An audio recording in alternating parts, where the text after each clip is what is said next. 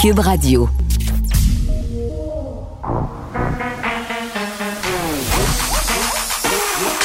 Elle a une opinion sur tous les sujets. Pour elle, toutes les questions peuvent être posées. Geneviève Peterson. Cube, Radio. Salut, bienvenue à l'émission. Aujourd'hui, évidemment, on va parler de COVID-19, mais pas que.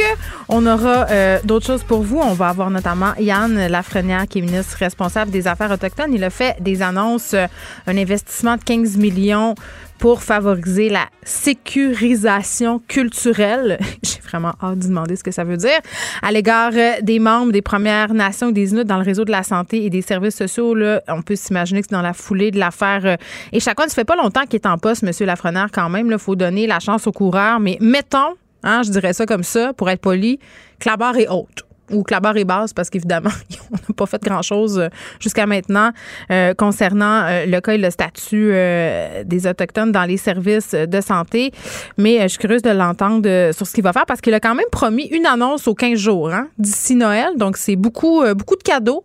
On verra concrètement si ce ne sont que des paroles parce que je lisais le communiqué de presse tantôt beaucoup de belles phrases, beaucoup de beaux mots, mais il va falloir que ça se traduise en gestes concrets, puis il faudrait que ça se traduise aussi en vraie conversation avec les représentants des Premières Nations. On aura aussi Judith Lucier. Judith Lucier, vous la connaissez, elle est journaliste, elle est aussi, euh, bon, j'allais dire militante féministe, peut-être un peu moins euh, depuis quelques années, mais quand même, vous la connaissez parce qu'elle chroniquait dans le journal Métro, pardon. Et elle a fait une biographie que j'ai trouvée fort intéressante euh, sur la politicienne Lisa Frula. Et ça m'a fasciné de lire ça, de voir euh, tout le processus qu'il y avait derrière.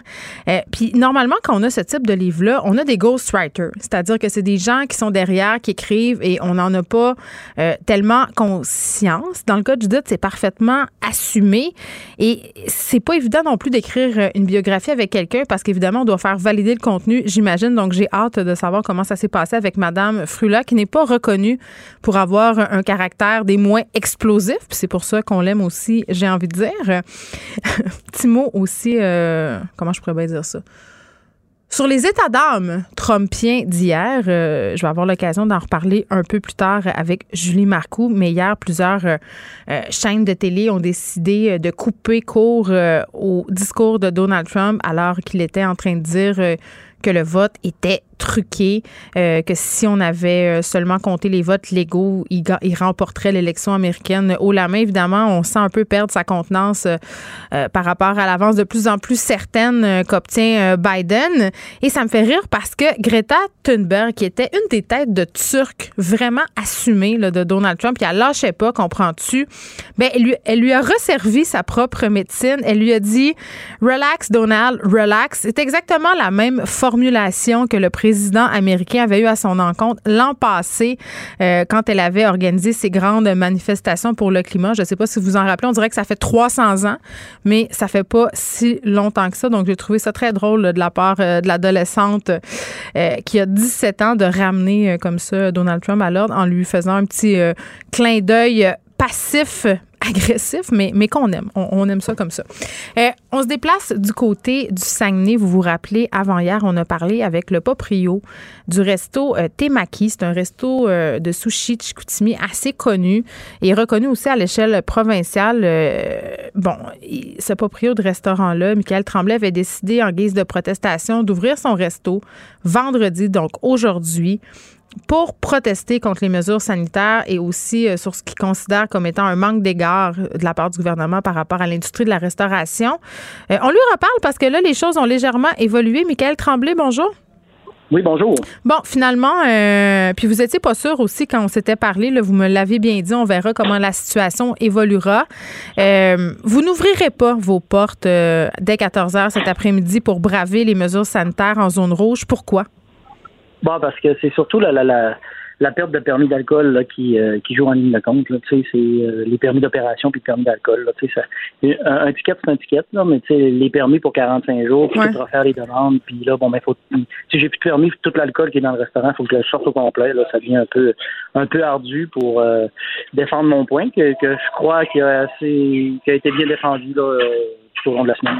Oui, mais juste pour qu'on puisse bien comprendre la séquence des affaires, vous avez fait ces déclarations-là. Le premier ministre, quand même, vous a un peu répondu en point de presse. On a parlé d'amende ensemble. Vous avez eu la visite des policiers aussi à Chicoutimi. Qu'est-ce qu'ils vous ont dit, les policiers?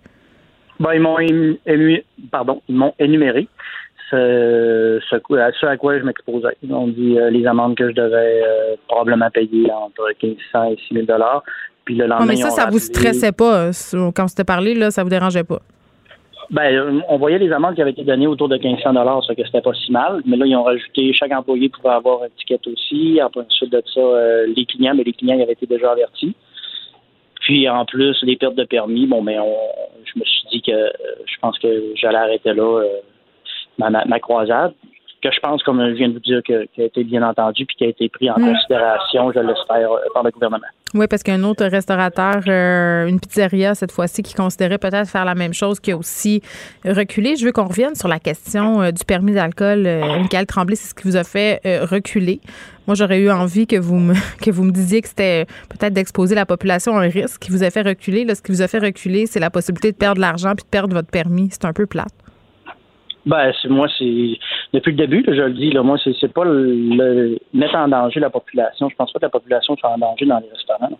On l'a démontré tout au long de l'été. On continue de faire attention, on respecte les règles qui nous ont imposées. Hmm. Les, les, puis on, on, investit à grands frais dans nos restaurants pour euh, mettre de l'avant ces règles-là. Et puis, on a vu qu'il n'y a pas eu d'éclosion dans les restaurants à date. C'est sûr que peut-être la semaine prochaine, s'il réouvre, il va peut-être m'avoir. Là. Je te parle que pour, pour, pour le hmm. moment, bon, mais il n'avait pas eu.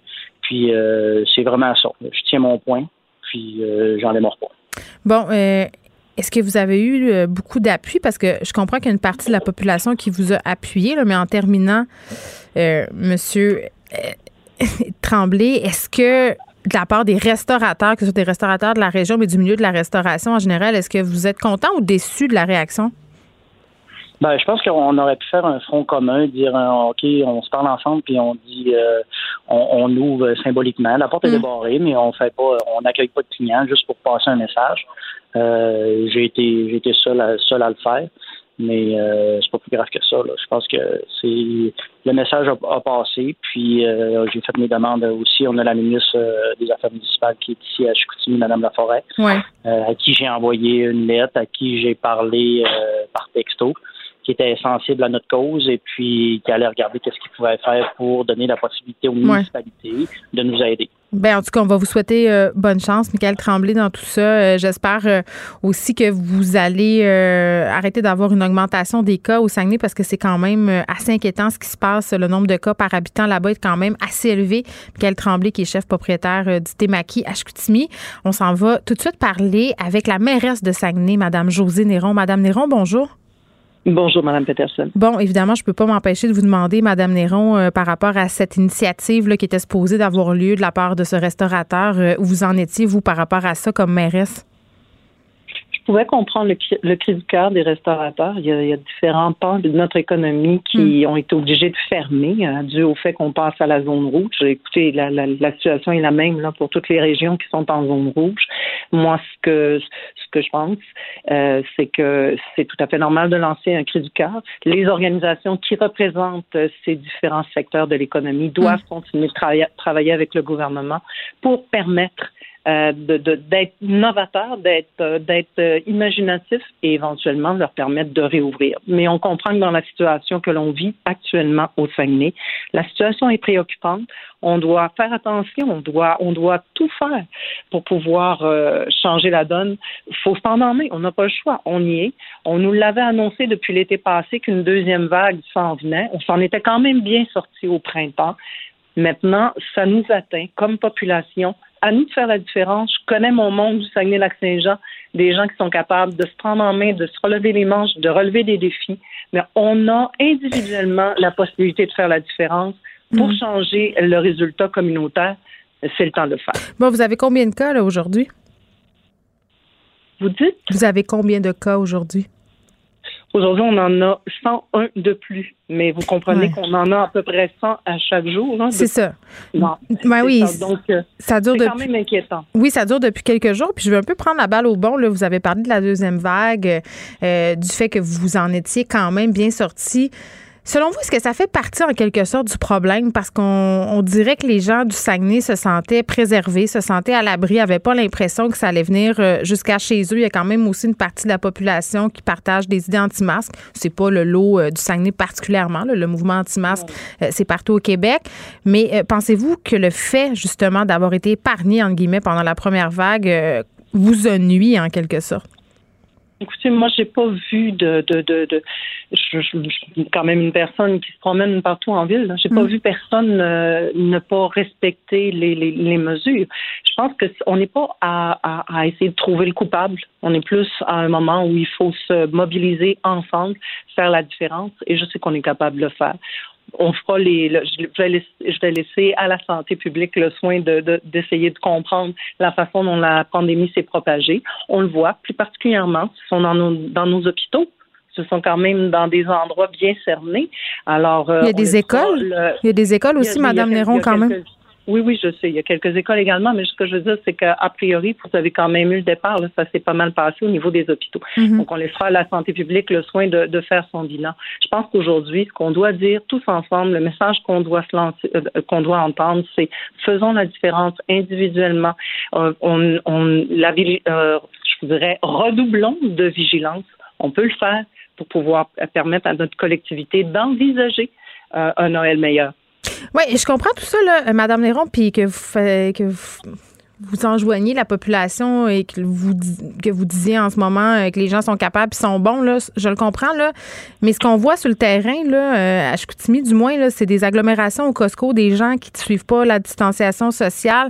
À est-ce qu'on va serrer la vis un petit peu aussi? Parce que je regardais tout ça, les commentaires sur les médias sociaux par rapport à ce qui se passe. Euh, il semble avoir beaucoup d'incompréhension, beaucoup de de, de hargne aussi sur les médias sociaux. Les gens accusaient les touristes. Oh, je vais vous dire, euh, je pense qu'au niveau de, des différents commerces, vous avez euh, des choses qui sont très claires, des directives qui sont très claires de la, de la santé publique. Il y a des gens comme partout, partout, partout au Québec. Il y a des, euh, des équipes qui sont sur le terrain pour visiter les différents commerces et s'assurer que si par hasard il y a un relâchement, un relâchement ou il y a des directives, mm. mais ça c'est partout au Québec. Là, ce n'est pas qu'au Saguenay-Lac-Saint-Jean.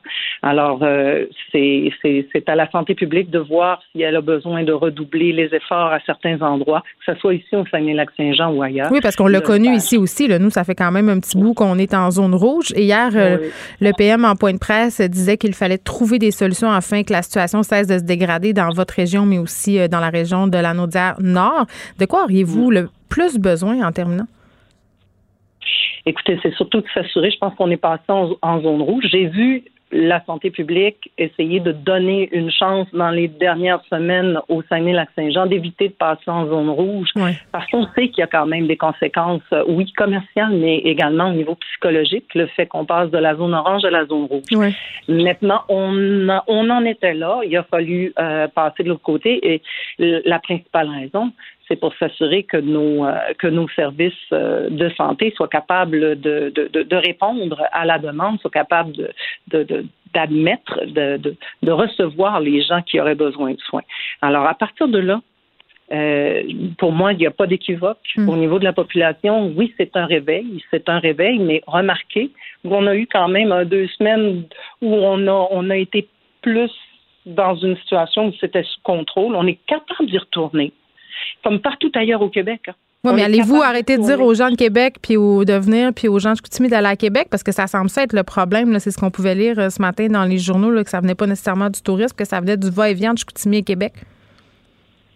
Écoutez, vous avez des gens qui, de toute façon, euh, par obligation économique. Hein? Il y a des gens là, qui, qui, voyagent d'une région à l'autre. On a mm-hmm. besoin que des biens soient livrés au Saguenay, à Québec, partout dans le Québec. il y a des gens qui y vont euh, pas pour des raisons économiques, là, Madame Néron. Il y a des gens qui y vont pour, pour voir de leur famille, pour le plaisir. Oui, mais je pense que ces gens-là, que ce soit ici ou ailleurs, je pense que ces, hmm. ces gens-là doivent doivent être interpellés, leur demander d'être d'être prudents et d'être vigilants et de demeurer justement. Très bien. Je pense que le message que tout le monde envoie aujourd'hui, c'est soyons conscients que ça peut être euh, c'est un ça peut être un danger le fait de se promener si on n'a pas besoin de le faire. Ben, faisons autre chose. José Néron, merci, qui est mairesse de Saguenay. Pour elle, une question sans réponse n'est pas une réponse. Geneviève Peterson. Cube Radio. On parle avec Nicole Gibault. Salut, Nicole. Salut Geneviève. Bon, le procès de Gilbert Rozon entre dans sa dernière euh, ligne droite. Aujourd'hui, c'est la plaidoirie, ben les plaidoiries en fait, finale euh, des avocats. Et là, ce qu'on attaque en fait, euh, et là, moi, ça me fait toujours un peu sourciller. En même temps, c'est commun, là, ce sont les incongruités, les trous de mémoire dans le témoignage de la victime. Oui, mais c'est c'est exactement ça. Il n'y a pas d'autre chemin. Il en existe pas d'autre chemin. Hmm. On parle de, de on n'est pas obligé de revenir sur les faits, je pense que tout le monde le, connaît, mais on parle de témoignages nettement contradictoires, qui n'auraient pas nécessairement eu euh, absence de consentement. Au contraire, que le Mhm. consentement, c'est la, la il, il était clair si on prend la version de Monsieur euh, Roson, parce que c'est elle qui aurait se serait installée sur lui à Califourchon. Bon, euh, Oui, c'est lui la victime. Oui, ben en fait, oui, mais consentante. Alors, euh, dans le cas de madame, euh, pas du tout. Alors, euh, oui, mais c'est sûr que je m'attendais vraiment à pas d'autre chose pour l'avoir entendu à maintes reprises, euh, des trous de mémoire, puis surtout quand c'est un dossier de 40 ans. Maintenant, faut pas euh, personne paniquer, là. C'est évidemment une position euh, importante, défendable, qu'on qu'on va qu'on a lu, qu'on a probablement regardé, pas probablement, mais qu'on a analysé à la loupe dans les notes scénographiques, dans les témoignages, le témoignage, et qu'on va euh, faire ressortir ces trous de mémoire. Non, mais c'est normal. Nicole, c'est vrai. Après 40 ans, là, puis de toute façon, euh, tu sais, on se parlait euh, du comité transpartisan là, sur les violences sexuelles et la violence conjugale. Ce que les Oui. experts disent, puis ce qui est ressorti au beaucoup de, de ce comité-là, c'est que ces fameux trous de mémoire qui sont souvent attaqués, sont normaux. Tu sais, ça fait partie. Exactement. Alors, pour le moment, là, on sait que c'est le travail de la défense, leur travail de faire ça, de trouver Mm. des contradictions euh, entre les déclarations aux policiers, témoignages, Mm-hmm. des invraisemblances. L'inverse va arriver aussi pour la couronne. La couronne va exactement plaider l'inverse, c'est-à-dire c'est pas c'est normal. Ce que tu viens d'alléguer là, là, c'est le procureur de la couronne devrait normalement aller à contrario et dire les trous de mémoire tout à fait raisonnable de penser que Mhm, 40 bien ans sûr. après. Non, c'est pas une question de vengeance. Oui, il y avait assez de détails pour une personne qui se retourne 40 ans en arrière. Il y a assez de détails. S'il y en avait trop, et je vous soumets qu'il y en aurait trop dans le cas de M. Roson, parce que ça n'a pas de bon sens de se Hey, écoute, là, on dirait presque, euh, tu sais, on dirait un scénario, là, quasiment, il se retournant, et il y a tous les détails. Exact. Alors, l'inverse, euh, les deux positions vont être euh, nettement contradictoires, c'est évident, là. Et euh, les, les invraisemblances. Maintenant, je te dirais pour les invraisemblances, puis tout le kit, tout le reste, là, euh, c'est, c'est vraiment quelque chose qu'il faut être dosé. Est-ce que c'est sérieux? C'est-tu très, très, très sérieux, les invraisemblances? C'est-tu léger? C'est-tu, c'est-tu des contradictions majeures, mineures? Euh, c'est un travail de loupe des deux Oui, puis prouver la vengeance, prouver le désir de vengeance, ça doit être assez complexe, merci aussi, là. Ouais, ben là, je pense que tu sais, on peut laisser, on peut demander d'inférer que, Ouais. mais ce n'est pas comme ça qu'on va que qu'on va lire une décision. On dit pas, il semble clair, à moins que on n'était pas là ni l'une ni l'autre. À moins qu'il y ait Je des preuves, dans tu sais. son comportement là. De la victime lorsqu'elle a témoigné ou des ou certaines choses qu'elle aurait dites qu'on n'a pas ni l'une ni l'autre entendu pourrait Mm. mettre en évidence que c'était clair que c'est juste pour ça. Mais on n'infère pas de la vengeance parce qu'on fait une, un témoignage en matière de- d'agression sexuelle. Ça serait fausser la donne. là. Alors, c'est pas comme ça que ça fonctionne. Et je- comme je dis, là, ça va être l'inverse de l'autre côté, puis on va soulever les points à contrario en disant que c'est la normalité des choses après 40 ans, c'est pas des contradictions majeures, c'est pas important, c'est normal, c'est et, on va tenter de convaincre le tribunal qu'ils ont euh, parce que c'est eux qui ont le fardeau de preuve hors de tout doute raisonnable. Et c'est bien important de soutenir, pas soutenir, mais de euh, euh, redire que on a des questions à se poser, on a trois, et quand la juge aura fini de se poser ces trois questions-là, c'est seulement là si le verdict va tomber. Puis ça fera pas l'affaire de l'un ou de l'autre ou de la population peut-être, Non, non, mais clairement. jamais un juge va rendre un verdict pour être populaire. Bon, fait que là, c'est, ils vont faire leur plaidoirie et le juge euh, va réfléchir à tout ça et on y reviendra très certainement. Là, euh, il y a une nouvelle de dernière heure, ça vient de se passer. Tu voulais absolument euh, parler de ça avec nous. Ah, absolument. Absolument. Euh, écoute, Geneviève, c'est un dossier qui avait fait beaucoup, beaucoup les manchettes. Euh, c'est euh, Ahmad Némé, euh, qui avait en 2012 euh, euh, poignardé sa conjointe de, je crois, 18 coups de couteau. Mais ce qui était atroce, c'était que c'est dans le contexte de violence conjugale, dans le contexte de jalousie. Il y avait deux enfants, 16 ans, 13 ans, dont la jeune fille de 16 ans que j'ai personnellement rencontrée euh, dans les entrevues, d'un courage comme j'ai rarement vu dans ma vie, qui a témoigné sur sentence pour son père. Euh, j'ai rarement vu un courage comme cette jeune fille-là. Et elle prend soin de son jeune frère, plus jeune de quelques années, qui, qui souffre du spectre de l'autisme. Et tous les deux étaient présents lors de l'assassinat de leur mère dans la salle de bain à 18 coups de, de, de, couteau. Elle a appelé au 911 c'est tout elle, tout en protégeant son frère, tout en ayant de sang-froid. La, elle a appelé le 911. En tout cas, ce procès-là l'a bouleversé. Il a plaidé la non-responsabilité criminelle. Il a tenté de faire baisser le meurtre au premier degré à non pas tenté. Il a proposé une défense qui n'a pas été acceptée par le jury, ni l'homicide, ni involontaire, ni le, meurtre au deuxième degré. Il a bel et bien été euh, trouvé coupable euh, de, de l'infraction. Et là, on on voulait en appeler, puis je me souviens du désarroi de sa, fille qui avait une crainte terrible qu'il soit ou remis en liberté ou qu'il soit acquitté ou c'était affreux parce que selon elle c'est vraiment en relation avec la jalousie puis peut-être même une question d'honneur là dans, ça reste son, père en même temps. Tu sais c'est tellement témoigner contre son père qui a assassiné sa mère. C'est le pire scénario c'est le pire des scénarios, mais je le répète, là, j'ai rarement vu quelqu'un avec tant de courage le mm. faire.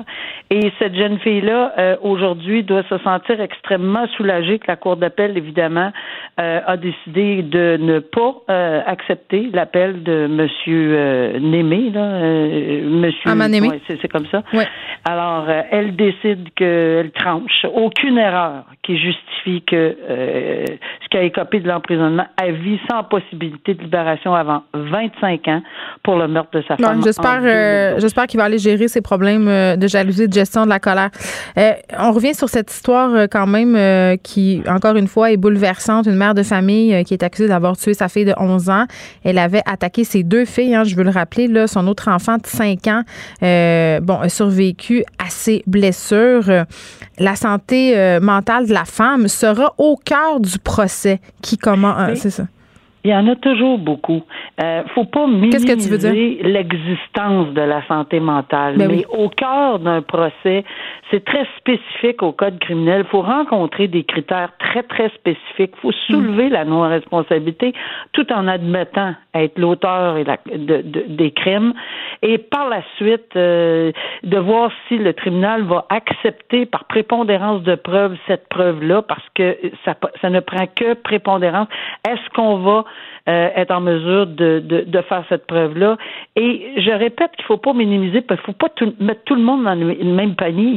A qui souffrent vraiment mm-hmm. de, de, de, problèmes mentaux au point où ils ont des psychoses tellement euh, ultimes à ce point-là que oui, ils, peuvent être non responsables criminellement. Maintenant, encore une fois, il y a un entourage ici. On n'a pas de détails. On revient toujours à ça. Il n'y a, pas beaucoup de détails, mais on revient toujours à la même chose. j'espère que ça va être entendu.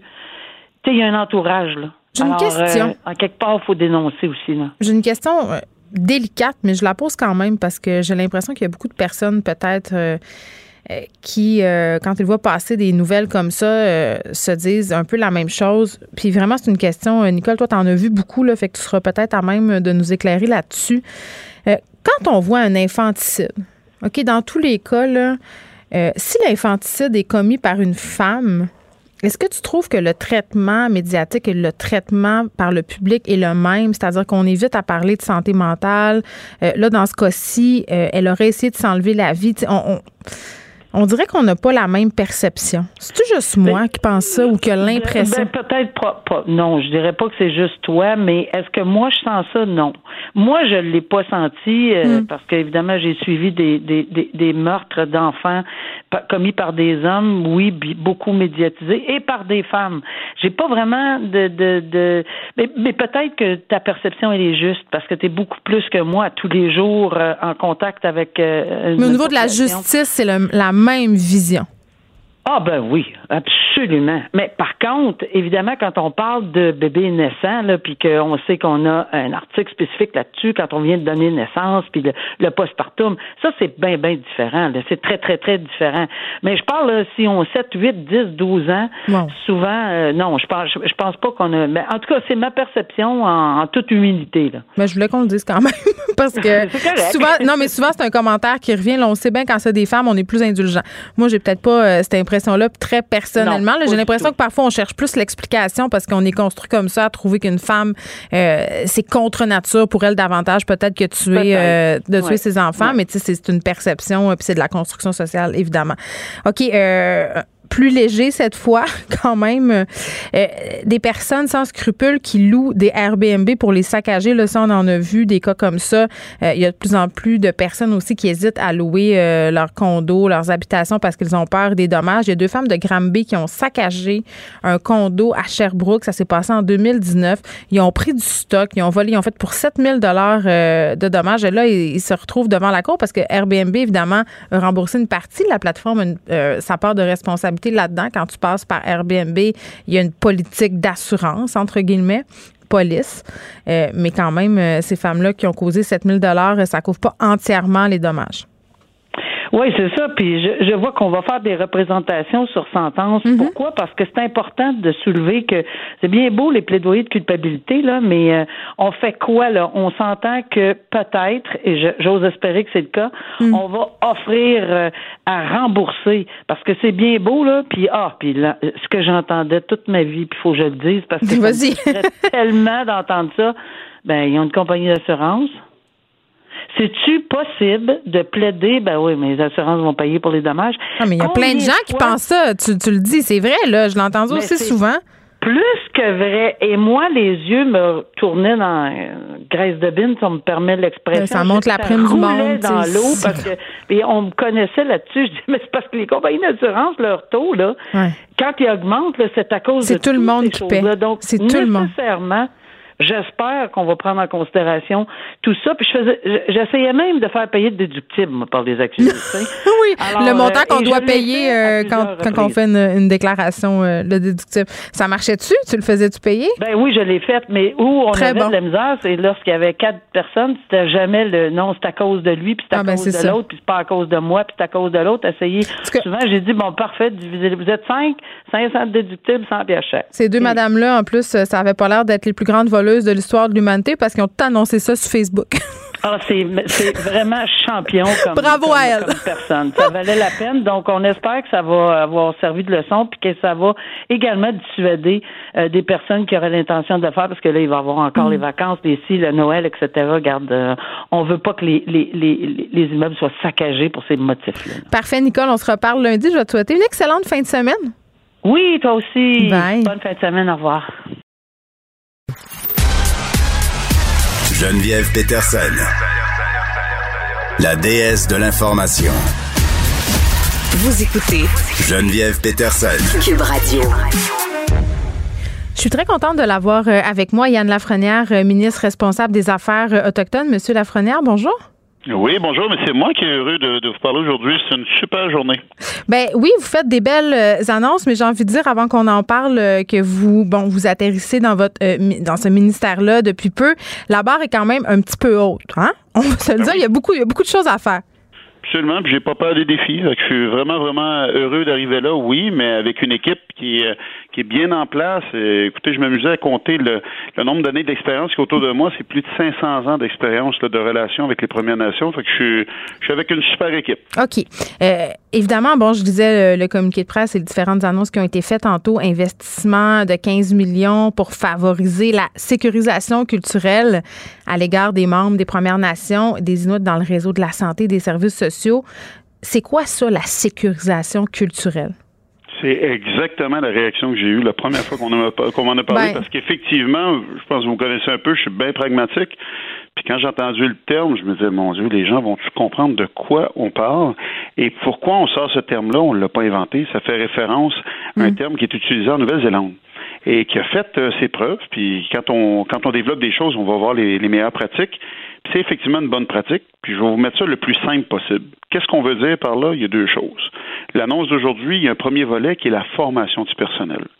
Puis mon collègue Christian Dubé l'a dit clairement, son, son vœu, son souhait, c'est mm. premièrement cette formation-là soit obligatoire pour tout le personnel. Là, on ne parle pas des infirmières, on ne parle pas des médecins, on parle de tout le monde dans le réseau de la santé premièrement. Et la formation va être développée, a déjà été développée par l'Université euh, du Québec en Abitibi-Témiscamingue, par l'UCAT, mais va être adaptée aussi avec les différentes nations. On veut commencer par Joliette, je pense que c'est un, symbole qui est important avec la tragédie qui s'est vécue là-bas. Madame euh, Madame euh, Joyce Echaquan, exactement. On veut commencer à rebâtir cette, cette relation de confiance. Puis l'autre élément dans la sécurisation culturelle, c'est quoi? Mais c'est d'avoir ce qu'on appelle des navigateurs. Des navigateurs, euh, de façon bien simple, c'est des individus qui vont se retrouver dans le réseau de la santé. ce qu'on veut faire, c'est embaucher des gens des Premières Nations, donc qui seraient dans le réseau pour aider, pour guider euh, les utilisateurs du réseau. Alors, les accueillir, s'assurer, premièrement, bon, qu'ils sont, qui sont rassurés, qu'ils sentent qu'ils vont avoir le bon traitement. Des fois, ils peuvent avoir la langue, ils peuvent avoir même les références culturelles.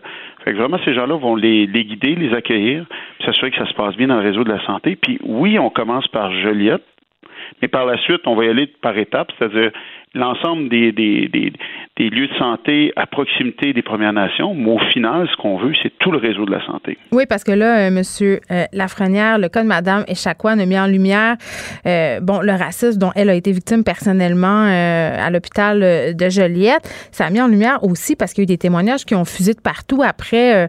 ça a mis en lumière le racisme auquel font face les Premières Nations au niveau des soins de santé. C'est vrai, mais dans d'autres secteurs publics là aussi. Absolument, puis c'est pour ça que c'est l'annonce numéro un aujourd'hui. Je me plais à dire, mm. premièrement, je vous l'avais promis dans les dernières semaines, on va faire des annonces, c'est la première annonce, et les Québécois le demandent. Hein. Euh, les Québécois nous m'écrivent, oui, il y a des gens des Premières Nations, mais je vous dirais l'ensemble des Québécois qui nous écrivent, qui veulent des changements, ils veulent en faire partie. Et je vous dirais qu'il y a des annonces qui vont qui vont toucher l'ensemble des Québécois. On va demander aussi à l'ensemble des Québécois d'adhérer, parce que sinon, il y a un danger. Si on dit, écoutez, le problème est dans la santé, mais dans quelques semaines, on va surveiller de bord, avoir un problème ailleurs. Là. Fait que il faut vraiment, vraiment avoir une vision globale. Puis oui, aujourd'hui, l'annonce, c'est très spécifique au milieu de la santé.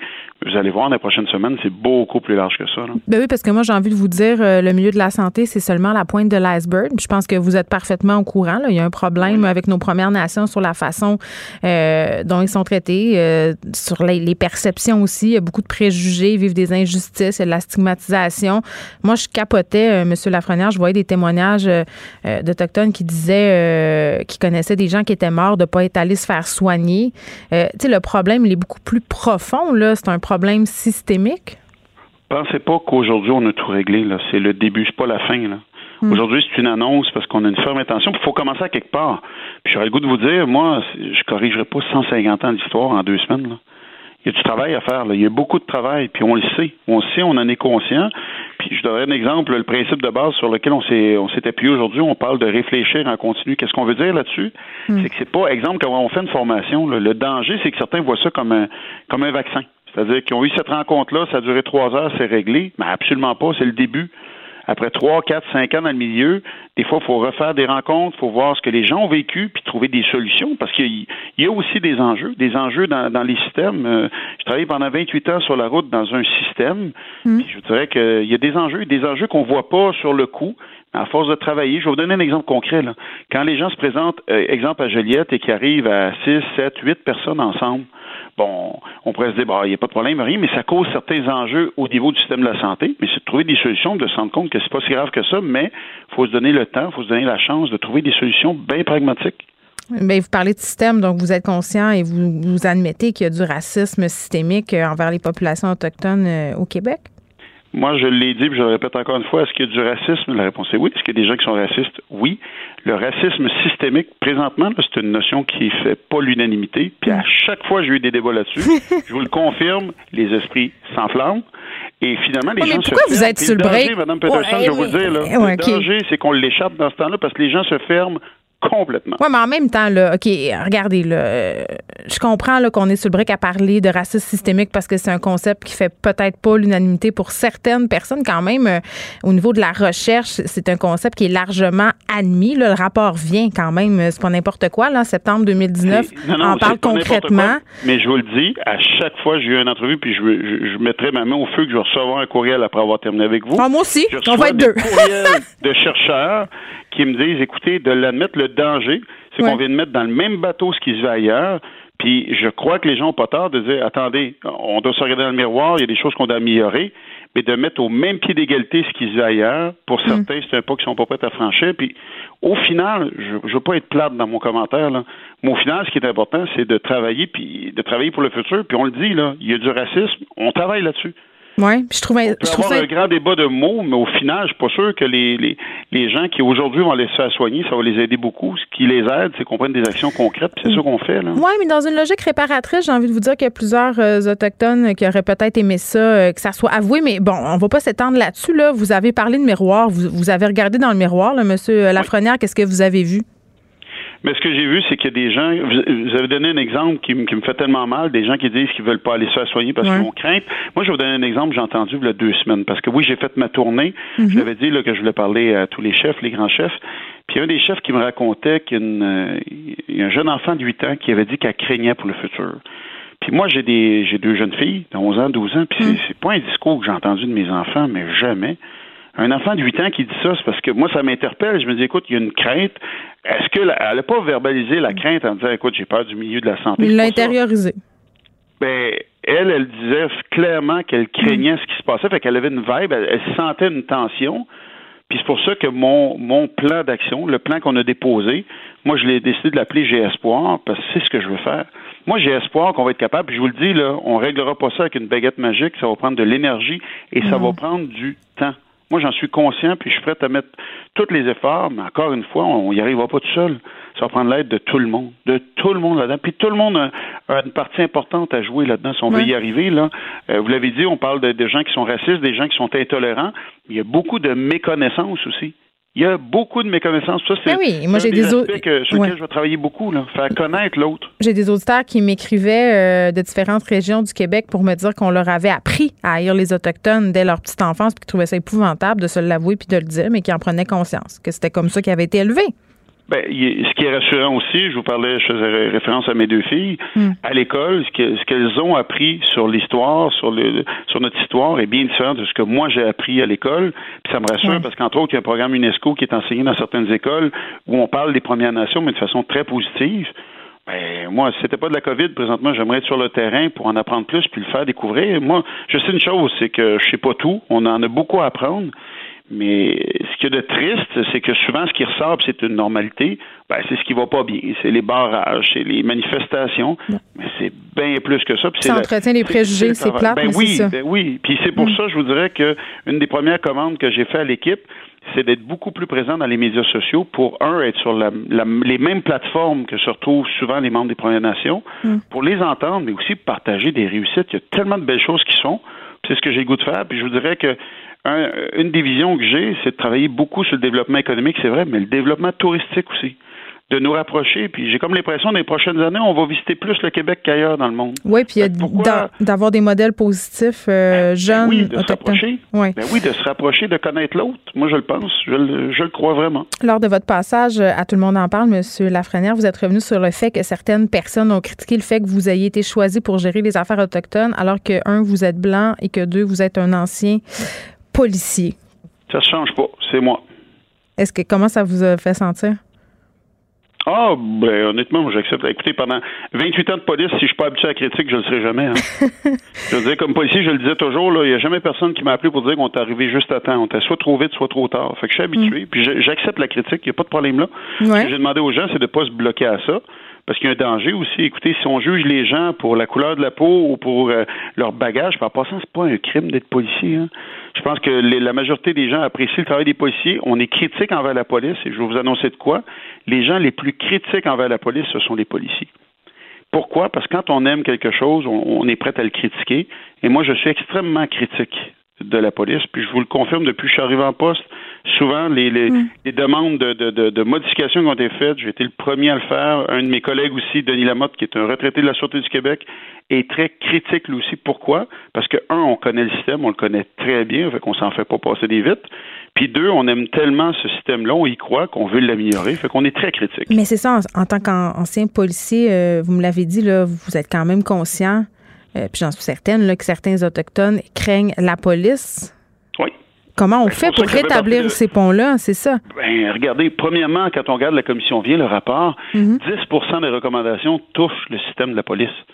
Fait qu'on ne soit pas de cachette, là. Il y a du travail à faire, pas à peu près, là. Hmm. Alors, qui de mieux qu'une personne qui connaît bien le système? Moi, je le connais bien, mais je vous le dis, encore une fois, moi, j'accepte que certaines personnes, puis encore là, euh, excusez l'anglicisme, le casting parfait, ce serait quoi? Ce serait qui? Hmm. Euh, je veux dire, on est qui on est, là. Je veux dire, je suis un individu, moi, je suis un papa, je suis un père de famille. Oui, j'ai fait l'emploi de policier, ça a été ma carrière, puis je m'en cache pas. J'ai été militaire, j'ai été pompier, puis ça fait partie de qui je suis. Mais les gens oublient peut-être que j'ai fait des formations un peu partout dans le monde les Nations Unies. J'ai travaillé beaucoup, beaucoup pour l'égalité des genres et des sexes. Alors, je sais pas, ça fait partie de qui je suis. J'ai dit aux gens, regardez, donnez-moi le temps, puis jugez-moi sur ce que je fais. Si vous n'êtes pas content de mes actions, puis vous me jugez, mais je vais l'accepter. Mm. Mais jugez-moi pas pour une question de couleur de peau, de sexe ou de ce que j'ai fait dans le passé. Il me semble que c'est ce qu'on veut pas, justement. En terminant, euh, M. Lafrenière, Michel euh, Audet, euh, qui est une politicienne autochtone, me dit en entrevue qu'il faudrait commencer à impliquer les Premières Nations dans la discussion, notamment au sein du secrétariat des affaires autochtones. Est-ce que ça fait partie de ce que vous allez faire, de vos volontés? Écoutez, si c'est pas ce que j'ai fait depuis quatre semaines, je sais pas comment le faire plus que ça. Les journées mm. vont manquer d'heures. Euh, c'est exactement ce que j'ai fait. Puis écoutez, je dis pas que c'est mm. parfait encore là. Au, contraire, moi j'ai dit à tout le monde, j'ai beaucoup à apprendre, mais une chose que j'ai, c'est de la volonté. Alors, euh, chaque semaine, euh, je veux dire, je. Je vais donner un exemple avec la Nation Anticamec. C'est une rencontre hebdomadaire pour les tenir au courant de ce qui se fait. Avant mon annonce aujourd'hui, j'ai contacté les différents partenaires. J'aurais préféré faire l'annonce avec des partenaires autochtones, mais la COVID nous complique la vie pas à peu près. Mais il n'y en avait pas un en vidéoconférence où ça sera tant non, il, était présent sur une vidéo qu'on met euh, disponible sur les médias sociaux, mais je ne pouvais pas l'avoir assis à côté de moi. On ne pouvait pas être plus que deux ou trois, donc euh, je ne pouvais pas choisir un des deux partenaires. On a décidé qu'on les faisait participer à distance, mais vous comprenez que ça se développe ensemble, puis c'est vrai que à partir du moment qu'on décide de faire de quoi puis de l'imposer, c'est le début de la fin, c'est pas ce qu'on veut. Mm. Mais l'exemple qu'on annonce aujourd'hui, la formation, moi je suis très très fier de vous dire une chose, puis j'y ai insisté beaucoup que ça a lieu avec Christian Dubé, puis il y a même vision c'est quand on développe quelque chose pour Joliette, la nation Anticamec doit être impliquée. Quand on développe quelque chose pour Val d'Or, mais la nation algonquine doit être impliquée. Il faut impliquer les gens le plus proche possible du terrain hmm. qui connaissent cette réalité-là, parce que sinon on passe à côté. Puis quand on ouvre des postes de navigateurs, justement, des postes, ce sont des, des, emplois, des humains qui vont être là, puis on va recruter des gens de la communauté. Puis j'ai Christian Dubé qui prend la peine de mentionner qu'on a modifié nos ouvertures de postes pour refléter la réalité. Ben, moi, si c'est pas ça de travailler avec les gens du terrain, je sais pas ce que c'est. Ben, on va vous souhaiter euh, bonne chance, M. Lafrenière. Quand même, une annonce par semaine jusqu'au fêtes. On va continuer à suivre ça. Puis ça serait le fun que vous reveniez euh, nous parler quand ça fera quelques mois, euh, hein, quand vous allez être en poste depuis quelques mois pour savoir comment ça se passe et qu'est-ce qui a été fait, qu'est-ce qui sera fait. Merci. Ben, merci beaucoup parce que c'est le travail de plusieurs années. Merci, Yann Lafrenière, qui est ministre responsable des Affaires autochtones. Joignez-vous à la discussion. Appelez ou textez le 187 Cube Radio 1877 827 2346. Hello. Bon, tous les yeux sont littéralement rivés sur le résultat euh, des élections américaines, mais pendant que ça se poursuit, hein, cette espèce d'échafourée entre Biden et Trump, pendant que, les, que Trump s'astine et qu'on attend euh, que Biden remporte la victoire, ben les États-Unis sont toujours aux prises avec une centaine euh, de milliers de cas par jour. Euh, ça se passe assez mal, euh, la COVID-19 là-bas. Ça n'a pas l'air de vouloir se calmer, ça n'a pas l'air de vouloir se résorber. Comment on gère une pandémie pendant des élections? J'en parle avec le docteur Julien Cavana, qui est neuropsychologue à Boston, au Massachusetts. Bonjour, Monsieur Cavana. Bonjour. Bon, euh, docteur euh, Cavana, j'ai envie de vous demander, euh, évidemment, c'est quand même quelque chose qu'est-ce qu'on vit en ce moment par rapport à l'élection américaine. Vous êtes à Boston, c'est quoi l'ambiance en ce moment?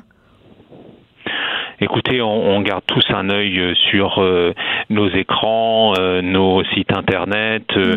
J'ai une petite fenêtre sur mon ordinateur avec CNN en, en, en permanence. Mm.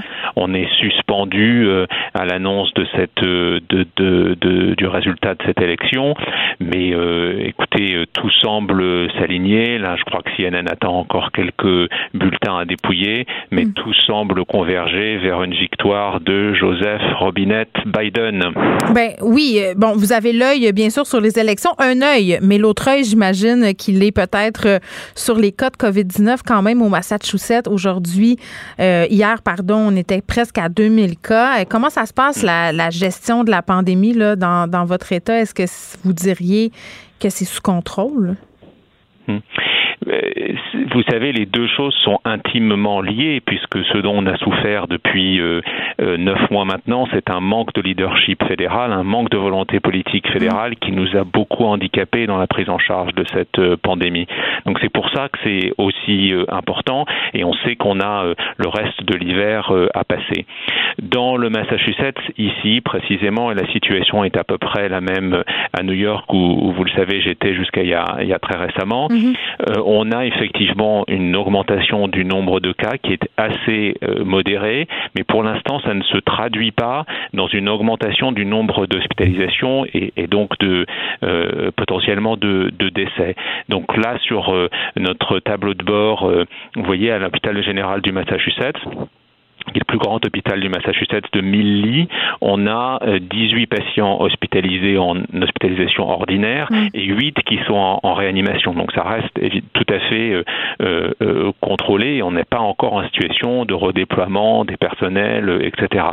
Mais ça, ça se fait au prix de finalement dans la communauté au quotidien depuis tout l'été, depuis la première vague, de quelque chose qui relève d'un semi-confinement. Mm. En réalité, puisque vous savez, tout l'été, les bars ont fermé à 22 heures. On a euh, servi en distance sociale à l'intérieur que depuis très récemment. Les gyms n'ont rouvert qu'au mois de juillet et il faut vraiment porter son masque et c'est en distance sociale. Donc on a fait tout cet effort depuis euh, la première vague pour limiter la transmission dans la communauté et on espère qu'au moment où l'hiver arrive, euh, ça va porter ses fruits. On aura moins de cas que dans le reste du pays. Ben oui, puis j'imagine, euh, docteur Cavana, que les médecins américains devaient quand même être assez catastrophés parce que non seulement vous avez à gérer une pandémie, là, vous avez à la gérer euh, pendant des élections, des élections où l'un des deux candidats est sans arrêt en train de minimiser la pandémie, en train de minimiser la dangerosité de ce virus-là. Oui, euh, euh, effectivement, euh, cette pandémie est venue se télescoper avec cette campagne électorale et on ne pouvait pas avoir deux candidats plus plus différents. Et comme vous le dites, Donald Trump a essayé de, de minimiser la pandémie d'un côté. Je crois qu'une fois que lui a été malade, alors qu'il a bénéficié des meilleurs soins au monde, il a d'ailleurs bénéficié d'un traitement expérimental qui lui a sauvé la vie, mais auquel personne d'autre n'a accès à part les patients, les 275 patients qui en ont bénéficié dans le protocole expérimental. Mm. Et finalement, en ressort plutôt qu'avec une leçon d'humilité en disant, bah, vous voyez, c'était pas grand-chose, on fait tout un foin pour rien. Il leur verrait ça de barre, M. Cavana, en disant, vous voyez, il faut pas s'inquiéter, là, on s'en sort, on en guérit. Hum. Et ça, ça, ça c'était euh, extrêmement, euh, e-, extrêmement euh, choquant. Mais aussi, ce qui est, ce qui est choquant et qui a des conséquences sur l'électorat, c'est finalement l'idée de d'opposer l'économie à la pandémie. Et c'est peut-être finalement euh, euh, ça qui fait que le vote Trump euh, finalement résiste dans, dans l'électorat et que même si Joe Biden va être élu selon toute vraisemblance, c'est avec des marges extrêmement faibles dans un certain nombre d'États. Et malheureusement, ce message qu'il faut d'abord prendre en main la pandémie, qu'il faut mm. d'abord contrôler la circulation du virus pour pouvoir rouvrir l'économie, ce message est plus compliqué à faire passer que quelqu'un qui vous dit oh mais non c'est rien du tout maintenant il faut rouvrir assez de assez du Covid. Ben oui, puis bon, évidemment, on en a parlé depuis quelques jours de ces candidats qui ont fait campagne sans masque, sans distanciation sociale. Il y a même euh, une candidate qui est très près euh, des théories du complot, QAnon, euh, Marjorie Taylor Greene, qui a fait son entrée à la Chambre des représentants. Elle a été élue dans l'État de Georgie comme médecin. Est-ce que ça vous inquiète de voir qu'il y a des gens portés au pouvoir qui sont vraiment en train de, de répandre à la face du monde que la COVID est un grand complot inventé, là? C'est euh, très inquiétant. On est, on est euh, vous voyez le, le, paradoxe dans lequel on se trouve, puisque cette candidate qui a gagné en Géorgie va arriver à la Chambre des représentants au mois de janvier quand son mandat va, va commencer, mais en même temps la Géorgie est l'État qui, euh, euh selon toute vraisemblance, va, va apporter la victoire à, à, à, à, Joe Biden. Donc c'est, vous voyez le, le, le paradoxe, c'est très à l'image euh, c'est très à l'image de ce qui se passe euh, dans le dans le dans le pays. Je crois qu'on a on, a tous un, un, travail d'explication euh, et de compréhension aussi à, à, à faire et, et, continuer hmm. d'informer, d'expliquer. Monsieur Cavana, en terminant, bon, toute porte à croire qu'on va confirmer l'élection de Joe Biden dans les prochaines heures. Est-ce que ça va être plus facile à gérer cette pandémie euh, avec un nouveau président? Oui, alors vous savez déjà, il va falloir qu'on passe une période de transition de plus de 70 jours entre les deux administrations. Oui, puis il y a le temps de euh, s'en passer des affaires, on s'entend, ça a le temps de dégénérer. Mhm. Voilà. Et euh, euh, mais avec Joe Biden, on, attend plusieurs choses. On attend déjà une unification du message de, santé publique mhm. et d'arrêter de sans arrêt euh, revenir en arrière en disant le masque un jour, le masque sert à rien le lendemain. Donc il va y avoir ce, ce message. On attend le port du masque encouragé à l'échelle fédérale. On attend une politique d'approvisionnement matériel médical qui soit fédéralisée de façon à ce que les États et les hôpitaux euh, tout le monde ne soit pas en concurrence comme on l'a été euh, jusqu'à maintenant. Et euh, on, on, on, attend une politique de test qui soit beaucoup plus ambitieuse.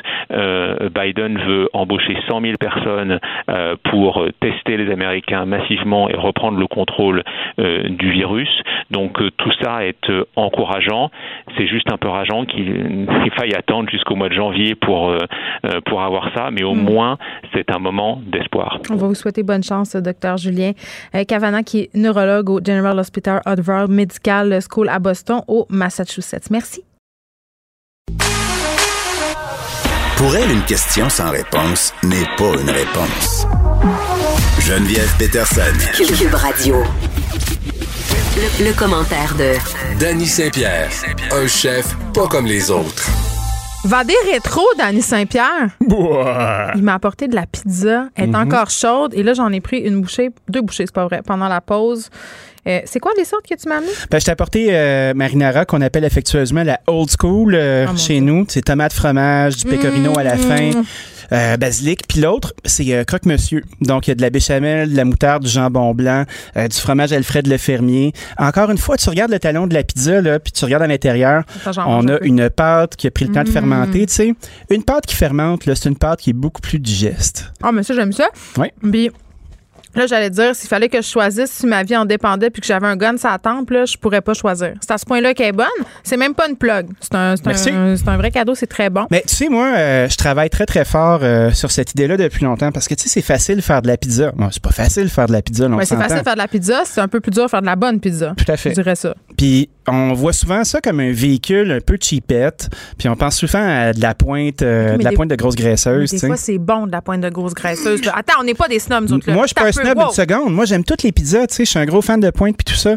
Mais à un moment donné, quand tu veux t'amuser avec la technique, euh, il y a des choses à faire. Puis je trouve que la panne pizza, c'est un, c'est un véhicule esselé que j'aimerais ramener au goût du jour. C'est quoi la panne pizza? Explique-nous rapidement, c'est quoi? Je prends un modèle, un, je prends un moule à gâteau euh, de 9 pouces. Je fais une pâte comme une pâte à pain, si tu veux, très aérienne, très légère les, gens qui aiment euh, ces trucs-là, on pense à de la focaccia un peu. Tu sais, c'est vraiment comme un nuage. les gens qui aiment pas, ça, je veux, veux pas leur parler. Moi non plus.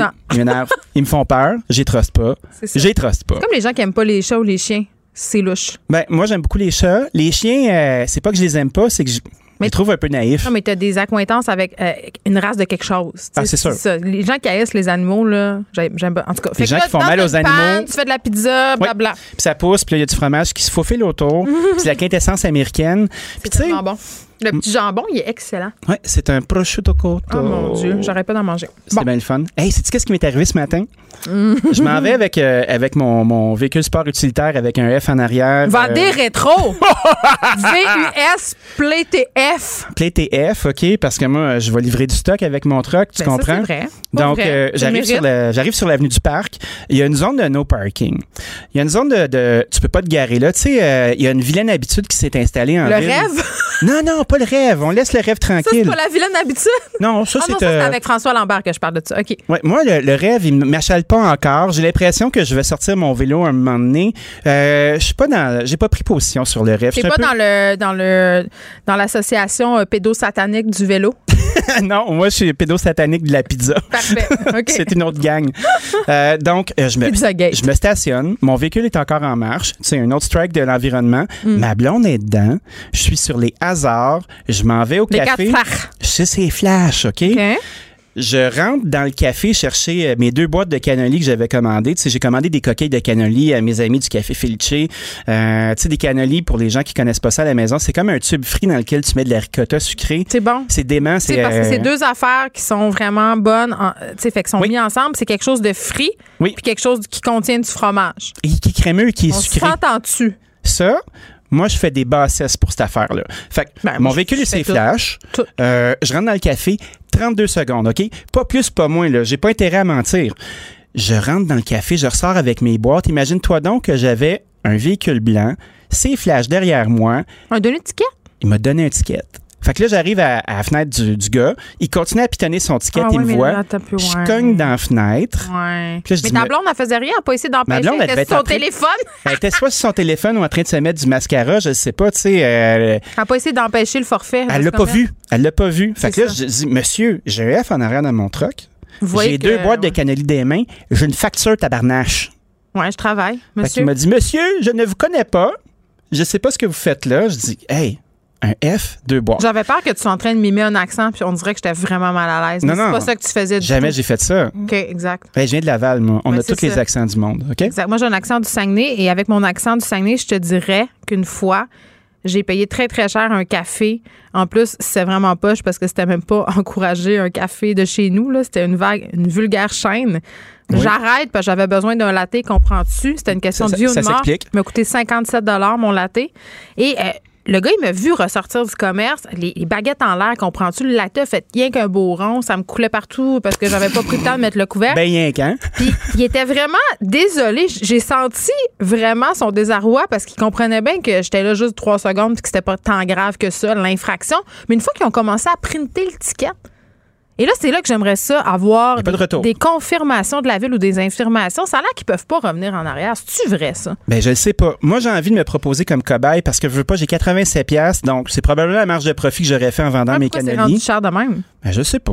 Écoute, euh, je vais pas tout... juste un ticket de s'être arrêté dans une zone d'autobus? Parce que si t'étais dans Non, une non, zone non, non, non, d'autobus... non, non, non, non, non, Non, mais non, j'essaie non. de voir. T'as un ticket normal. Moi, je suis une mère de famille parce que je prends jamais pour mes enfants quand ils sont chicanés à l'école. Même chose avec toi, j'essaie de voir où te fauter.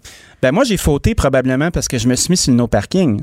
Mais Bon. après ça, c'est pas le droit. Sais-tu qu'est-ce qui se passe souvent dans la rue dans ce secteur-là? En plus? T'as des minivans, c'est flash, qui sont là puis qui se parquent en double dans la rue. Les ruelles sont bloquées partout. Moi, je me suis installé à 8h moins quart un matin. J'ai essayé de négocier avec la personne. Il m'a dit, va t'expliquer au juge. Fait que sais-tu quoi? Ma belle amie, on va faire une expérience sociale. du temps à perdre en Je vais. Non, non, non, non, non, non, non, non, non. Je ne perdrai pas de temps parce qu'on va le vivre ensemble. Mais moi, je Ici- pas avec toi, en tout cas. Non, non, mais je vais y aller tout seul puis je vais te ramener des nouvelles. Je vais contester mon ticket. On va savoir. Je vais suivre la procédure au complet. Je vais poser les questions du début à la fin nous saurons qu'est-ce que ça veut dire contester. On est dans un moment où on s'insurge, là, puis on a les baguettes en l'air. Ben moi, je vais contester mon ticket. Ouais, Parce puis- que c'est quoi? J'ai raison, tabarsnatch. Ils ont un pouvoir. J'ai raison. J'aime ça que tu dises tabarsnatch. Euh, ils- Ouais. ils, ont un pouvoir discrétionnaire. Donc, on va voir. euh, moi, j'ai essayé une fois de contester un ticket parce que je m'étais stationnée dans un espace pour les véhicules électriques alors que la pancarte n'était pas en- encore Mais installée. c'est- pas mon cas, là. Non, mais c'était sur ma rue, c'est-à-dire que c'était des stationnements normaux. Je me stationne là comme je le faisais depuis longtemps. Il y avait une borne électrique qui était poussée pendant la nuit. Une borgne? Une- eh, ça voulait m'éborgner mon char qui n'est pas électrique, mais la pancarte No Parking n'était pas là encore, elle n'était pas installée. Ça m'a coûté 100 quelques piastres, puis j'ai jamais gagné. J'avais juste à le savoir. C'est ce qu'on m'a dit. C'est pas nécessairement gagné que je veux. Je sais que j'ai raison, j'ai déjà gagné, tu comprends? Mais on Moi, a je pars toujours avec une raison. victoire. Moi, j'ai raison. C'est même pas. euh, on est dans les faits, là. J'ai un F en arrière de mon char. J'ai fait une livraison, j'étais ses flashs, j'étais pas Les dans gars les régie sont vraiment pas sûrs. C'est comme. T'étais les- stationné dans un no parking d'Annie Saint-Pierre. Ouais, mais j'aurais pu me stationner n'importe où. Fait qu'on va suivre le processus, on va le faire ensemble. Hey, ça va être enlevant. Ben, moi, je suis déjà passionné. Surveillez ça, ça va être sur les ondes d'LCN. OK. on va se parler du clash entre les villes et les campagnes. Et ça, j'aime ça comme sujet parce que c'est comme si on est tout le temps les gérants d'estrade les uns des autres. Ouais. Puis moi, j'ai comme la double citoyenneté. Quoique les gens du Saguenay commencent à me trouver pas mal effrontée de dire que je viens du Saguenay. Le moment donné, je suis partie, j'avais 18 ans, j'en ai 38. Ouais, mais, les, quand même, les gens du Saguenay, là. ça- on n'oublie jamais. on n'oublie pas son Saguenay, hein. Moi, j'ai beaucoup de gens du Saguenay qui habitent chez nous, là.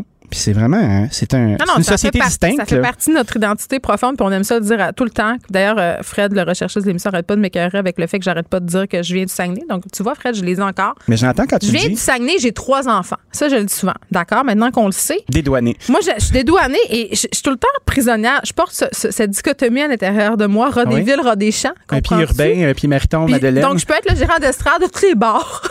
Tout à fait. Toi, tu peux partir sa brosse n'importe où, puis tu de quoi dire. C'est. Exactement. J'aime ça.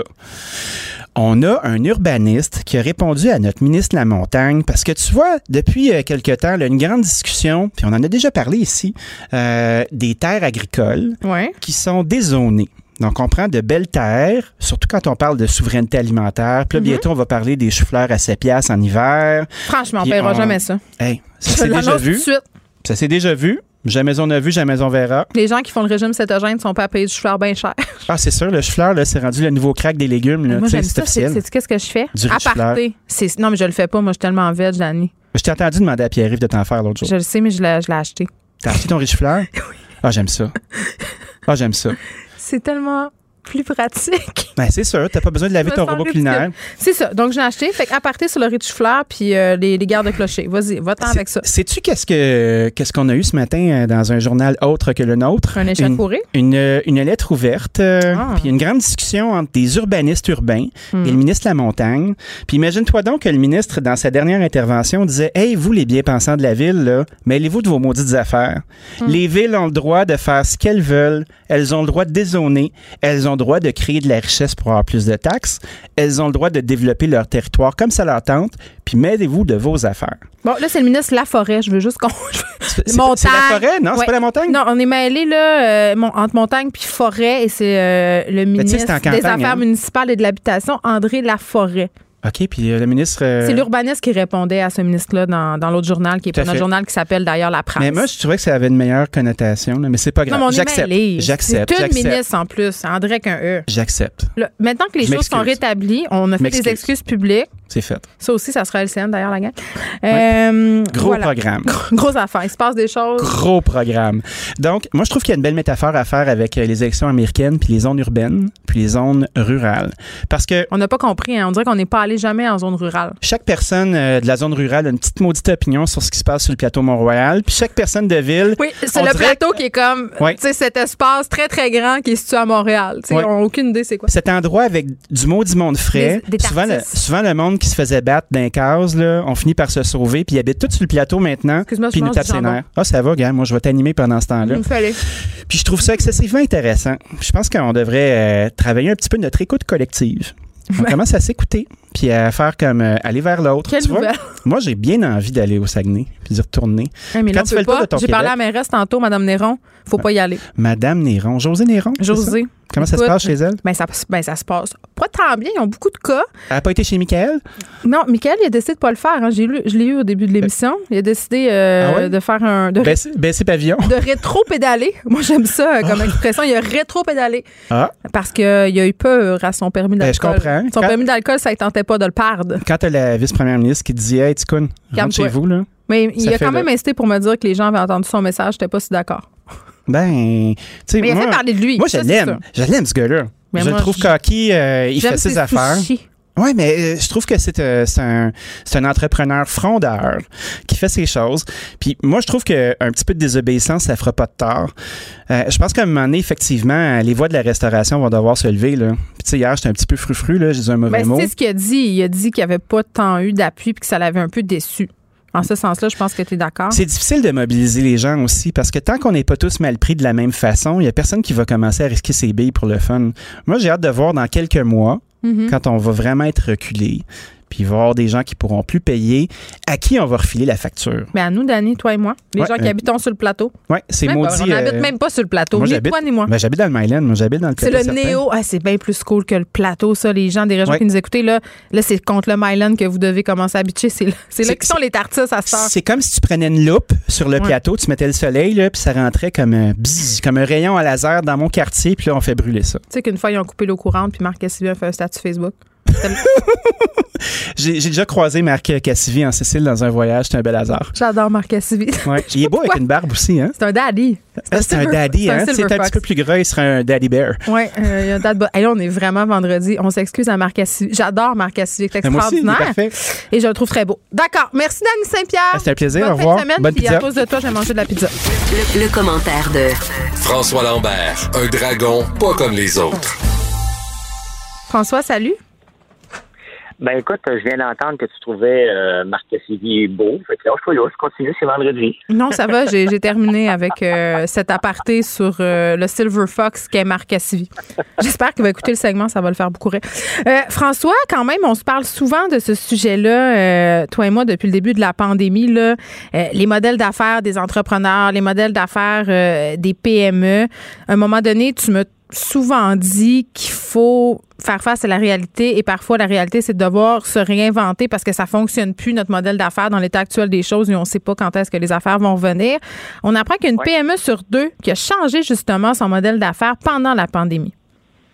Oui, ben tu sais, c'est c'est parce que là, on, on, on le voit plus, hein, mais toutes les PME qu'on regarde, à part un dépanneur, va toujours rester un dépanneur, mais les gens qui sont dans la transformation ou dans n'importe quel autre produit sont obligés de se réinventer. C'est même les fermes. Il y a des fermes qui faisaient que des, du lait. Maintenant, il y en a qui Mhm. font euh, du, euh, du euh, euh, qui ont laissé tomber le lait pour faire du porc. Il, il y a, il y a tellement, on le voit pas parce qu'aujourd'hui, des, changements d'entreprise, puis la championne de ça, elle s'appelle 3M. Ça fait, eux autres ont commencé dans l'extraction du minerai Mhm. pour nous vendre des post-it à la fin. Mais Et voyons on donc. va le regarder dans. Ben oui. Mais 3M est né, c'était euh, c'est trois noms de minerais, le mineral euh, quelque chose. La, la plus beau, c'est qu'ils ont cherché une façon de faire euh, du papier sablé, puis ils n'ont même pas extrait le bon minerai pendant deux ans. C'était une belle histoire 3M. Euh, ce qui a bien tourné, mais la plupart des entreprises ne font que ça, se réinventer. Là. Moi, quand je regarde, quand je me suis lancé en affaires en l'an 2000, mon modèle d'affaires du jour 1 n'était pas du tout le modèle d'affaires trois ans après. On s'est réinventé trois fois. Mhm. Donc, en temps normal, on se réinvente. Là, maintenant, on a un coup de batte dans le front. Là. C'est pas juste euh, euh, un petit coup, il y a un nouveau concurrent qui arrive. Il y a des marchés complètement qui ont été rasés, qui n'existent plus, qui n'existeront plus. Fait qu'il y a des gens qui regardent ça et disent, ben, OK, euh, on l'accepte. C'est ça la force d'un entrepreneur. Tu sais, c'est la différence entre l'acharnement et la persévérance. Ben, euh, d'accepter, d'accepter aussi qu'à un moment donné, notre modèle d'affaires euh, ne fonctionne plus ou à ses limites ou marche pas, puis de faire d'autres choses. Ben, c'est parce que tu as deux choix. Tu chiales tout le temps, tu attends que le gouvernement vienne t'aider, ou tu te reviens de bord, puis dis, bon, ben, regarde, euh, il n'y en aura pas d'aide. Euh, puis, regarde, hier, on n'a pas eu le temps de se terminer sur euh, le New York Times, Ouais. mais et, et, laissons de côté pour, une- pour, pour les journaux d'ici, mais regardons ce que le fait le New York Times. Il a, pas, il a bien vu que le GAFA était pour en enlever des revenus. Il a bien vu que la publicité était pour partir. Ils ont été proactifs il y a très longtemps pour avoir un modèle d'affaires qui est très rentable aujourd'hui, qui est basé sur les abonnements. Ils ont, laissé tomber longtemps le papier, bien avant tout le monde, et leur modèle fonctionne. Ils ont plus de eux autres, ils ne chargent jamais contre le GAFA, là. Absolument, mais absolument pas. Parce qu'ils ont été capables de se réinventer. Puis c'est ça qu'il faut faire. T'as beau chialer, là, mais les gens vont aller. C'est pas, pas Google et Facebook qui nous, nous forcent à aller là. C'est nous autres qui disent Hey, on va mettre notre publicité là parce que c'est plus rentable, c'est plus payant, on peut avoir un suivi. Et naturellement, tout va là. C'est ça, se réinventer, c'est d'accepter que les choses changent. Bon, là, il y a un article dans le Journal de Montréal qui a attiré euh, notre attention. François, on le sait, là, il y a beaucoup de personnes. euh, Noël s'en vient. On ne sait pas si on va pouvoir voir notre famille tant que ça. Euh, on va faire. euh, c'est assuré, là, beaucoup, beaucoup, beaucoup d'achats en ligne. Là, on a un avertissement d'éducalois pour les pièges des achats en ligne. Mais tu sais, c'est- sûr que la plus difficile, c'est le gagnant en crédibilité pour n'importe quelle entreprise. C'est encore plus difficile parce que les gens ont peur encore de l'achat en ligne. Ils pensent là Euh, bon, moi, je suis là-dedans. Il y a des gens qui me communiquent depuis deux semaines, trois semaines, qui me disent Je vais-tu avoir mes produits à Noël? J'ai acheté des produits, ils vont être encore bas à Noël. Je dis, hey, calme-toi. On est au mois d'octobre, on est rendu au mois de novembre. Mais euh, les gens ont peur que euh, ça ne soit pas livré de Mais des fois, on se fait avoir. là. Écoute, moi, je me rappelle, les premières fois que j'achetais en ligne, là, ça m'est arrivé. euh, vraiment erreur de débutante, François, tu vas rire de moi. Je magasinais un appareil photo, OK? Et euh, j'étais sur un site qui regroupait plusieurs euh, magasins, puis ce n'était pas Amazon. Et j'ai vu un appareil photo qui était vraiment pas cher. Je l'ai acheté. Et sais-tu qu'est-ce qui est arrivé chez nous? Quoi? Une petite réplique de l'appareil photo qui devait mesurer 1 cm par 2 cm. Je m'étais fait fourrer, comme on dit en bon québécois. C'est combien pour te faire avoir? Ben moi, j'avais payé 20 pièces. Parfait. On va t'en, raconter une anecdote, se faire avoir comme un petit enfant d'école. Il y a Oui. à peu près 11 ans, j'ai acheté une usine de granules sur Alibaba. OK? En Chine. Premier achat en Chine. Excuse-moi, excuse-moi. T'as acheté une usine en ligne? Bon, oui, j'ai acheté sur Alibaba. J'ai trouvé ce que j'avais besoin, puis je voulais faire des granules de bois. Et j'ai acheté ça en ligne. Ça m'a coûté 25 000 pièces Et j'ai eu une machine qui était supposée être la top notch de la, de la- technologie. J'ai une machine à crainte, OK? Puis une affaire, un séchoir à bois qui fonctionne au bois. Il fallait que j'aille du bois pour chercher mon bois. Une affaire de... Ça n'avait pas de bon sens. Ça a débarqué en pièces détachées, tout démoli. Euh, donc, oui, il faut faire attention. Il faut aller vers les places qu'on connaît. Il faut aller vers les places. C'est encore possible hein, d'écrire à quelqu'un et de dire T'es où, t'existes-tu? C'est encore possible. Mais c'est plate, tu peux pas te fier ses commentaires non plus parce que ça aussi, c'est truqué. Ben, c'est certain, un maudit monde qui embarque tout le temps. Euh, quand, c'est certain que, tu sais, quand t'as un commentaire bien méchant, là, puis tu peux l'enlever, on va se dire que toutes les entreprises l'enlèvent. Le commentaire bien beau, on va le garder, là. Hmm. Il faut que tu fasses attention avec les commentaires. Il reste que les gens l'écrivent, le commentaire, c'est bien beau, c'est vrai. Mais si y en a des pas beaux, ça veut, ça veut pas dire qu'il y en a, qu'il y en a pas. Donc, c'est encore possible aujourd'hui de prendre le téléphone, d'appeler, de voir si ça existe vraiment, cette personne, cette compagnie-là. C'est encore possible de passer devant une entreprise puis voir si sont-ils physiques. C'est encore possible d'en parler sur les réseaux sociaux puis dire, tu sais, il y a un groupe qui existe sur euh, à Haute que le palier bleu, on peut aller poser des questions, si on peut écrire des statuts. Ouais. Euh, mais il y a un groupe aussi qui existe sur Facebook, puis il y a beaucoup, il y a, il y a énormément de monde, je pense que c'est 500 000 personnes. Un groupe, euh, j'oublie, achat québécois, achat local, quelque chose comme ça. Tu peux aller poser des questions puis t'assurer, hey, avez-vous un bon service Là, on va trouver c'est quoi le, le nom du groupe parce qu'effectivement, c'est pratique. Il y a toutes sortes de pages Facebook aussi où les, euh, les gens qui, qui ont l'habitude de faire des achats, c'est un peu calqué sur euh, les groupes de couponing, là viennent Ben oui. discuter. Puis un truc euh, qui est important, je pense, de souligner, François, là, euh, pour les gens qui sont peut-être moins habitués de faire des achats en ligne, puis peut-être aussi, euh, puis je veux pas avoir de préjugés, là, mais euh, il y a des gens peut-être euh, qui sont plus vieux, qui ont jamais fait ça, qui se demandent. Euh, tu sais, nous, on- moi, je suis née avec ça, là, on l'a pas. Dès que j'ai eu 17 ans, on pouvait faire des affaires que- sur Internet. Les paiements en ligne, là, ça stresse bien du monde. Puis le fait que ça soit sécurisé ou pas, le site, les gens comprennent pas comment ça fonctionne. Là, on a eu toutes les histoires de fuite de données personnelles. C'est pas la même affaire, là, mais tout le monde mélange ça. Des gens mélangent ça et se sentent pas sécures de, de faire des transactions en ligne. Non, non, les gens ont, ont énormément. Puis on le voit. sais, avec puis la raison. meilleure façon, là, ben, les- les- les- la, la façon de le faire, c'est vraiment d'y aller un petit achat au début. Là. Va pas acheter ta grosse affaire si t'es pas sûr. Regarde, moi, je suis. On n'achète pas l'usine de granules sur Alibaba tout de suite. Non. Mais je l'ai fait. tu vas pas faire ça. Mais Alibaba, il y a 15 ans, c'était pas ce que c'est aujourd'hui non plus. Là. Je comprends. Mais tu sais, il y a encore moyen là, de faire un petit achat pour tester, 10, 15 piastres, 20 piastres. Tu payes un peu plus cher ton shipping, mais tu vas voir, OK, ça c'est c'est-tu livré? Euh, Il y a un lien de confiance qui doit s'établir.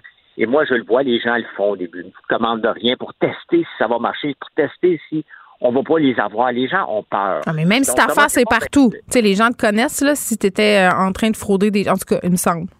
Oui, mais c'est ça. Mais imagine-toi pour quelqu'un qui n'est pas connu, comment ça peut être difficile. Ouais. C'est difficile, mais les groupes existent sur Facebook où on peut aller poser des questions, vous allez avoir toutes les réponses parce qu'il y a 500 000 personnes là-dessus. Dommage que je, je retrouve, tu sais, euh, ils vont me détester. Là, je suis sur ce groupe-là, je parle souvent au, au modérateur, puis je veux pas le plugger, ce groupe-là. Il n'y a pas d'in- d'incen- d'in- d'in- C'est pas un groupe euh, pour faire de l'argent, c'est un groupe d'échange. euh, ce groupe dont tu parles, ça s'appelle J'achète québécois, j'achète local. Il y a 263 000, bientôt 264 000 par ailleurs membres. C'est beaucoup, là. C'est beaucoup, puis tu peux me poser n'importe quelle question, tout le monde va dire achète pas là, c'est pas bon, achète là, c'est bon. Je cherche. euh, il y a une madame qui se magasine un chauffe-eau. Nicole, elle se magasine un chauffe-eau. Il y a toutes sortes de. Hey, mon Dieu, il y a quand même beaucoup de commentaires. il y a comme euh, Non, des centaines de commentaires. C'est euh, un groupe très, très, très actif. Et donc, les gens peuvent aller voir ça. Mais c'est vrai que les gens ont peur. Il y a bien des gens aussi qui me demandent, je peux-tu payer cash? En ligne? Mais non, on ne peut pas payer cash. Mais ça va hein. pas ensemble, vraiment. Ça enlève beaucoup, beaucoup de travail au la- l'argent cash que les entreprises ont changé. Moi, j'en ai pas, moi. J'en ai pas. Ça existe pas, ça. C'est fini. Fait Mm. que c'est, bon pour la, c'est bon pour le- l'économie, les boutiques en ligne. Ouais, après ça, il va falloir euh, savoir si on pourra se fier sur les différents services euh, de livraison. Post Canada, François, qui a déjà averti les gens de commander à l'avance parce qu'évidemment, on anticipe des délais là. monstres. Post Canada, là, on ne doit jamais utiliser Post Canada. C'est j'ai- C'est une grosse affirmation. te reste une minute. Vas-y. Non, non, mais il ne faut pas utiliser Post Canada parce que les autres sont capables de livrer jusqu'à deux jours avant Noël. Post Canada n'est pas capable. Les gens vont être déçus s'ils utilisent Post Canada. Bon, mais les magasins, ils font affaire. C'est pas nous qui choisissons avec qui euh, les magasins euh, auprès duquel on achète des choses. J'utilisez pas, je n'utilise pas, j'envoie 400, 500 colis par jour. J'utilise jamais, jamais, jamais Post Canada. À part quand j'envoie au Yukon pour Nunavut, ce qu'on a fait hier. Autrement, je n'utilise jamais Post Canada. C'est pas pour chialer, c'est qu'ils sont pas aptes à nous livrer les colis aussi rapidement que la concurrence. Parce que la concurrence, elle doit livrer parce que les clients vont aller ailleurs. Tout simplement. Post Canada n'a pas ce souci-là. Et je dis aux gens, n'utilisez pas Post Canada, vous allez être déçus, vous allez payer deux fois plus cher. Oui, mais en même temps, euh, quand, on utilise, quand on utilise les services de livraison alternatifs, euh, il y a d'autres problèmes comme la façon dont les employés sont traités. Mais quand même, François, merci. On se reparle lundi. Bon week-end. Geneviève Peterson. Une animatrice pas comme les autres. Cube Radio. Cube Radio. En direct à LCN. 14h30, c'est le moment euh, qu'on attendait tous. Euh, aller retrouver notre collègue de Cube Radio, Geneviève Peterson. Salut Geneviève, c'est vendredi aujourd'hui. Yaou yaou. Ben oui, t'es trop gentil, mon Dieu. Moi aussi, j'avais hâte de te retrouver, Julie. J'avais hâte de te parler de la crise de Donald le- Trump. Ben, juste, es-tu sur le bout de ta chaise, là? On, est en- on devrait peut-être le savoir aujourd'hui qui va devenir président, le prochain président des États-Unis. Ben, j'espère qu'on va le savoir aujourd'hui. En tout cas, une personne euh, qui a peur de le savoir, c'est notre bon ami Donald. Tu sais quoi? Hier, Oui, vas-y donc.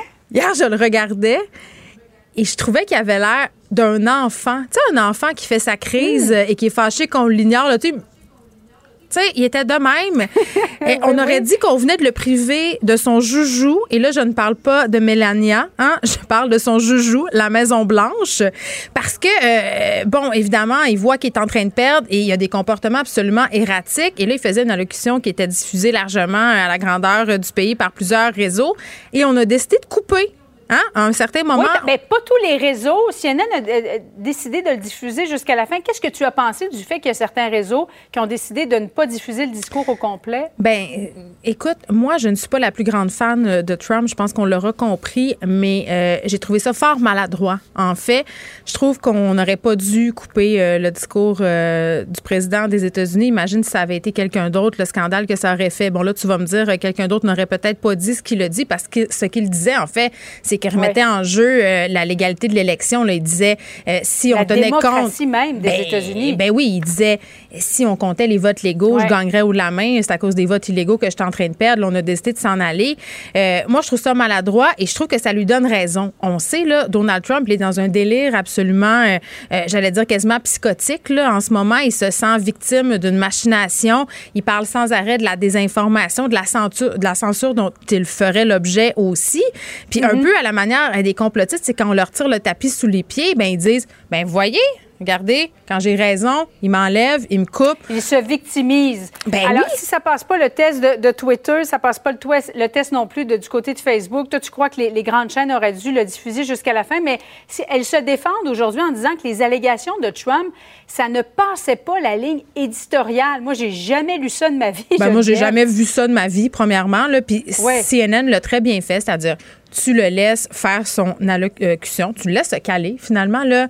Et euh, la personne euh, qui était à la barre de l'émission, euh, déconstruit, indiqué, a, a, fait carrément une, une, rentrée contre lui. Là. Il a dit que ça avait aucun sens de parler comme ça. Il a mis mm. vraiment le doigt sur les choses problématiques. C'est ça qu'il faut que tu fasses quand tu es un diffuseur. Tu peux pas juste couper ça comme ça. Moi, je trouve que CNN, c'est eux qui l'ont le mieux joué. Puis moi, je trouve ça inacceptable qu'on ait coupé le discours de Donald Trump. C'est antidémocratique.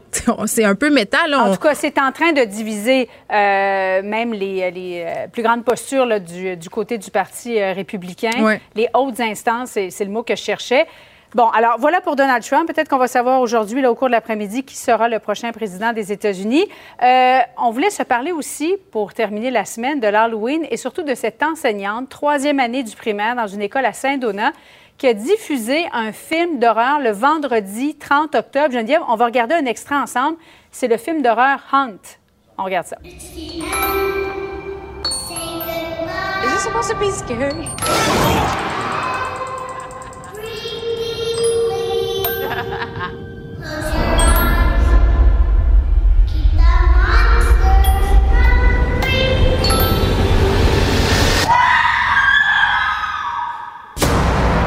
Il y a des meurtres euh, des femmes qui se font euh, presque décapiter, Geneviève. Euh, huit ans, on a présenté ça à des élèves de huit ans. Ben écoute, je peux te jurer, là, parce que ça se passe à l'école Saint-Donat à Montréal, cette histoire-là. ah, c'est à Montréal? Oui, je croyais que c'était dans le Nord. Non, c'est le nom de l'école.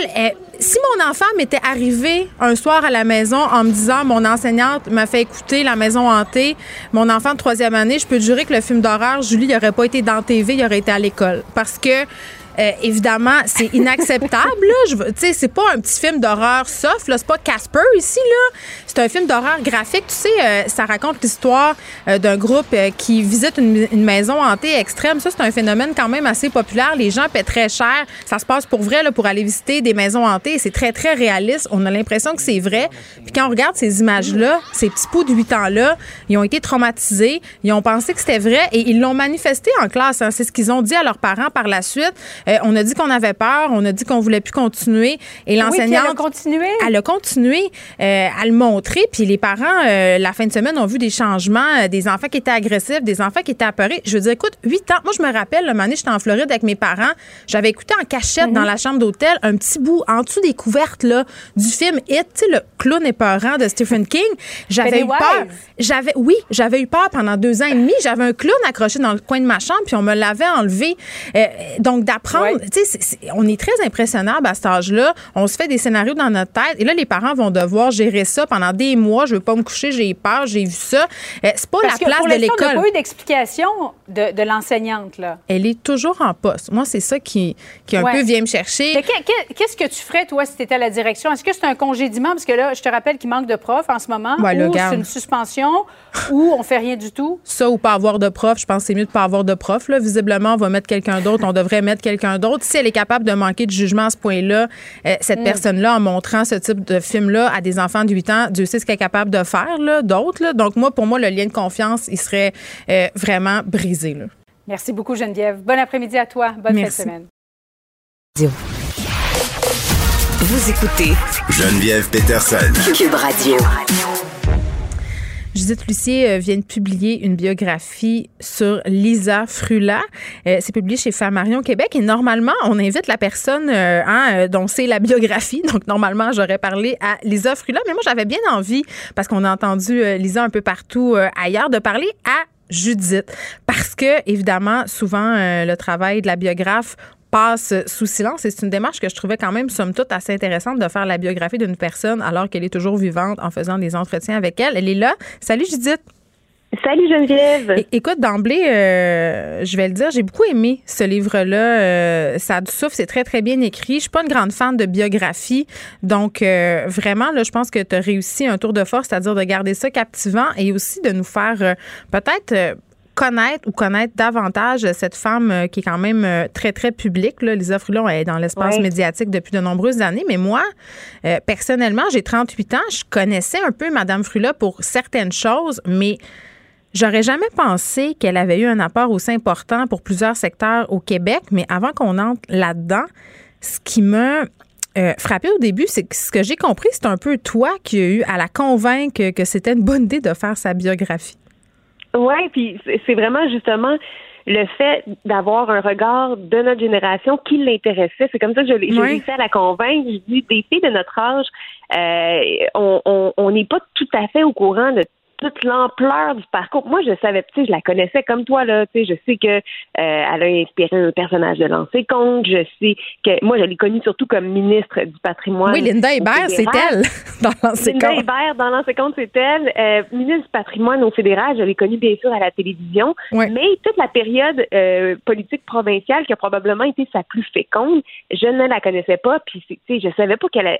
C'est grâce à elle qu'il y a des institutions majeures au Québec comme le Conseil des arts et des lettres du Québec et mm. la SODEC, grâce à euh, grâce à, auquel on a des une vie culturelle, une vie cinématographique, la, toute la, la, richesse de notre télévision québécoise, tout ça, ça repose en grande partie sur euh, des, des, des, des, ce qu'elle a fait, que c'est en grande partie euh, son héritage, puis ça, je savais pas, je trouvais, je trouvais ça important d'en laisser une trace pour que des, des personnes de notre génération euh, soient au courant, justement. Puis ce qui est intéressant aussi, euh, puis c'est souligné dans les premiers tiers du livre, c'est que pour une, des femmes de notre génération, Bon, euh, la questionner sur le fait justement qu'elle a dû briser certains plafonds de verre, qu'elle était toujours one of the boys dans plusieurs mm-hmm. boys clubs. Là, j'ai l'impression que quand tu lui parlais de ça, elle était comme, ben voyons, pas tant que ça, puis elle, voyait pas ça comme étant une réalité. Il y a vraiment un clash ici de perception. Je pense pas que Madame Frula,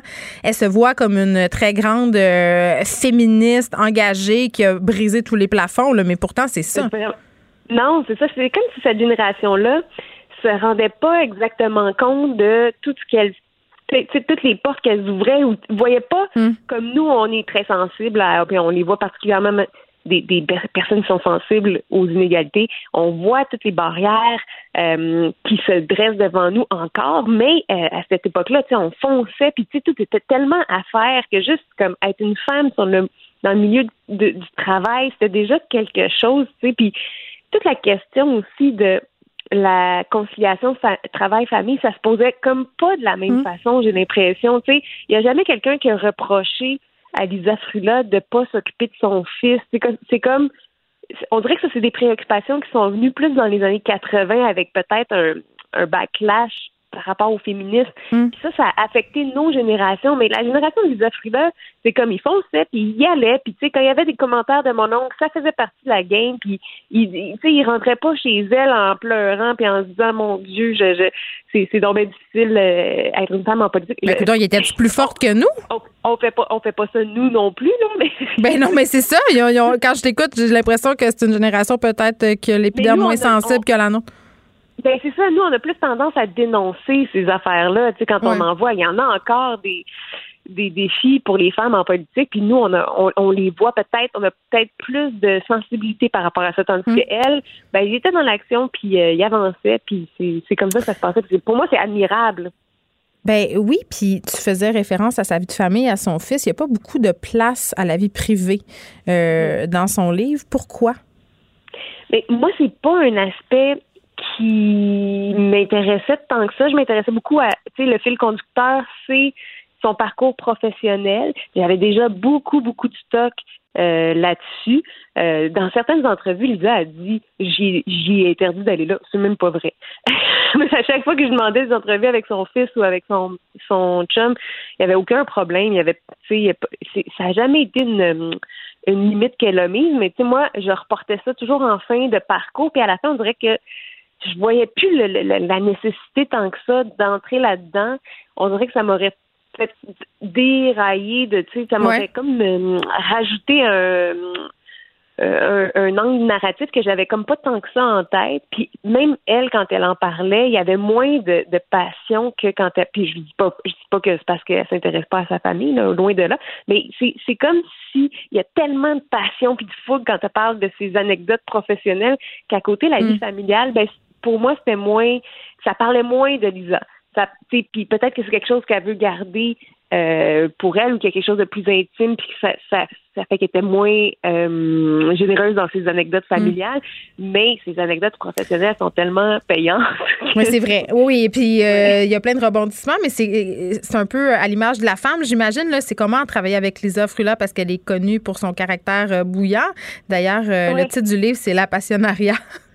Oui, puis tu sais, à force de lire des articles qui relataient justement ce caractère bouillant-là, particulièrement dans la période politique euh, provinciale, euh, j'avais peur là, quand j'ai présenté les premiers chapitres, j'avais peur qu'elle elle trouve ça qu'elle me saute dessus. c'est pas ça bon ou je sais pas. Ben, mais je pense que c'est vraiment un mythe qui a été alimenté dans les médias au, fil des années. Oui, puis ça avait été un homme, peut-être qu'on l'aurait pas accusé d'avoir un caractère si bouillant?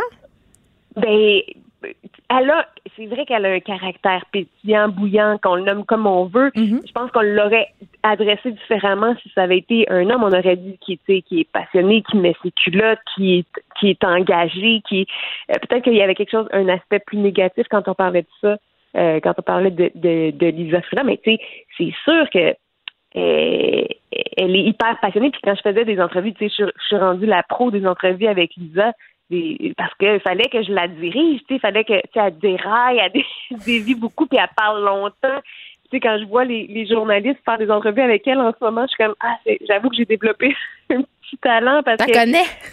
oui, maintenant je suis capable de l'encadrer, de la resserrer, puis de dire ok, on va retourner à notre sujet principal, Lisa. fait que c'est comme, mais je, mais donc c'est vrai qu'elle est passionnée, c'est vrai que mais je pense que ça a peut-être été montré comme un trait négatif, alors que pour moi, mm. c'est comme toute sa personnalité attachante, charmante euh, qui est là-dedans. Puis Êtes-vous amie? Ben, amie. c'est dur à dire parce que euh, c'est une personne que j'ai à cause de la pandémie, on s'est parlé au téléphone, on s'est vu rarement. C'est étrange comme relation. C'est une personne avec pour qui j'ai énormément de respect. C'est rare les gens que je vous vois, je viens dans la vie, pour être honnête. Puis euh, Lisa Frila, j'ai encore, je la vois, elle m'a dit, là, récemment, euh, depuis notre tournée médiatique, là, là tu peux me dire dessus, mais je suis comme, c'est encore un peu gênée. Fait que tu vois, il y a comme une espèce de, de respect puis de distance mm. que j'essaie de, de garder. Oui, mais euh, OK, je veux qu'on en parle de cette distance-là. Comment on fait une bio sans être complaisante? Parce que quand même, ça fait partie de la game de raconter. Tu sais, Lisa Frula a collé au Parti libéral, scandale des commandites, commission Charbonneau, son mari est impliqué. Comment tu fais pour naviguer à travers tout ça? Euh, parce que tu es journaliste, aussi, là, d'abord et avant tout? Là, je vais, je vais, je vais préciser parce que je sais que Lisa aimerait pas du tout ça dire que son mari était impliqué dans la commission Charbonneau. Eh oui, il a été cité, mais oui, jamais. C'est ça, il n'est pas impliqué dans le scandale. Non, non. il n'y a rien qui lui a été reproché. Non. C'est ça que je suis allée vérifier, mais pour moi, c'était. Tu sais, des fois, elle disait ah, on est-tu, c'est-tu vraiment nécessaire qu'on aille là? Puis j'étais comme Lisa, c'est important qu'on qu'on en parle. Euh, tu sais, que, que, que, que ça fait partie de votre vie. C'est les moments un petit peu moins glorieux, c'est sûr, mais si on n'en parle pas, c'est la première chose dont les ben, gens vont nous parler. Puis moi, fait que là, c'est là que mon, peut-être mon, évidemment, tu sais, je pense que ça transparaît dans, dans le récit que je suis un peu fan d'elle. mais on devient fan d'elle en lisant, donc ça fonctionne. Ben, Moi, je l'ai dit sur Twitter, euh, j'ai un woman crush désormais sur Lisa Frula. Qu'est-ce que tu veux? Mais ben, c'est ça, sa personnalité n'a pas le choix de me charmer, elle, est hyper attachante, mais c'est sûr que moi, comme, comme journaliste, ben, je devais faire quand même mon travail, puis tu sais, montrer tous les aspects, même les moins reluisants là, de, mm-hmm. de, son parcours professionnel. Mais tu sais, après ça, euh, c'est vrai là que puis je, je me suis pas donné non plus la mission d'être complètement neutre et objectif. J'assume que en lui parlant, en regardant ses faits d'armes, euh, je suis fan. Puis tu sais, je, je, c'est une biographie qui, qui évidemment la met en valeur.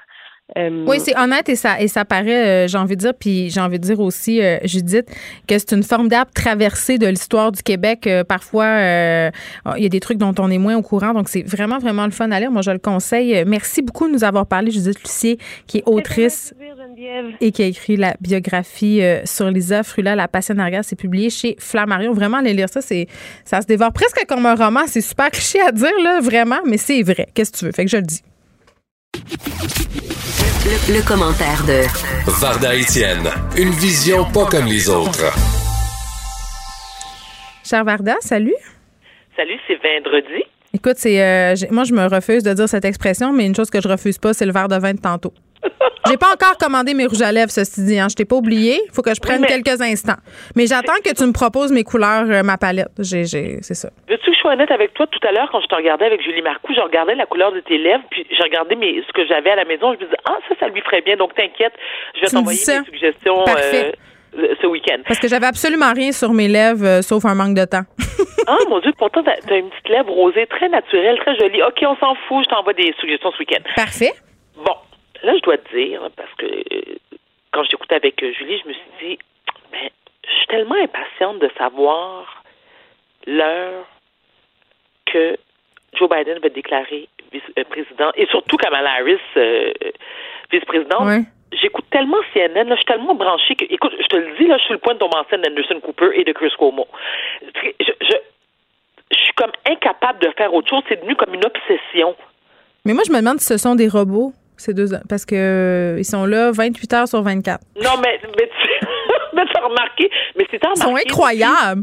Non, je le sais, mais depuis mardi, il y a quand même une certaine rotation. Oui, oui. Normalement, ils sont, tu vois, Chris, euh, Chris Cuomo est à 9 h, à 21 h, mhm. ensuite Don Lemon à 21 h. Ils sont en feu tout le temps. Ils sont, en tout, cas, bravo à eux autres.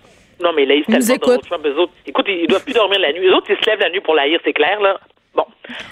Alors, parlons d'un petit sujet plus léger du vendredi. Oui. Geneviève, est-ce qu'il y a des gens, toi, et sois honnête dans ta réponse, s'il te plaît, est-ce qu'il y a des gens que tu suis sur les réseaux sociaux, que ce soit Twitter, Facebook, Instagram ou peu importe, mais que tu t'intéresses à eux simplement pour les haïr?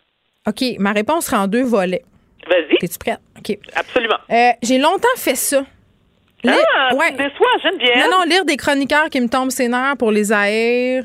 Euh, suivre du monde pour les juger, pour les trouver gossants, pour faire des screen captures de leur statut, les partager dans des groupes secrets avec mes autres amis qui font la même chose.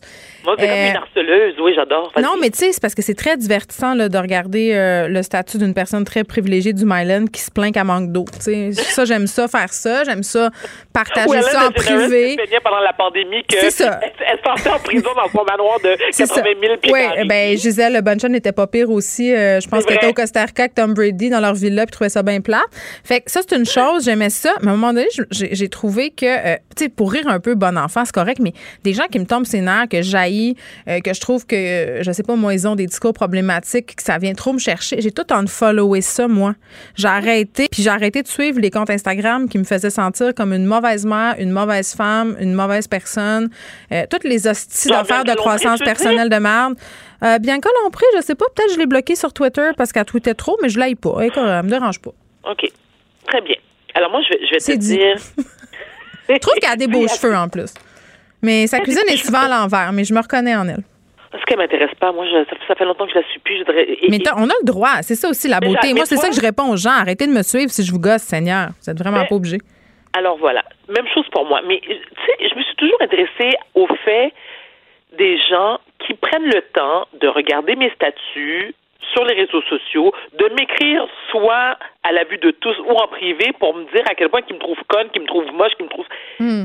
Mais attends une minute, mais t'as vraiment du temps à perdre.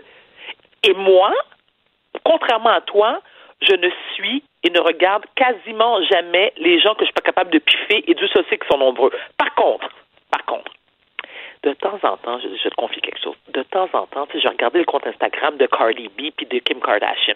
Je veux pas les suivre officiellement parce que parce que je trouve ça gênant. Ah, mais ils posent tellement de contenu en plus là, c'est épouvantable, ça, ça devient gossant. Moi, je suis tannée.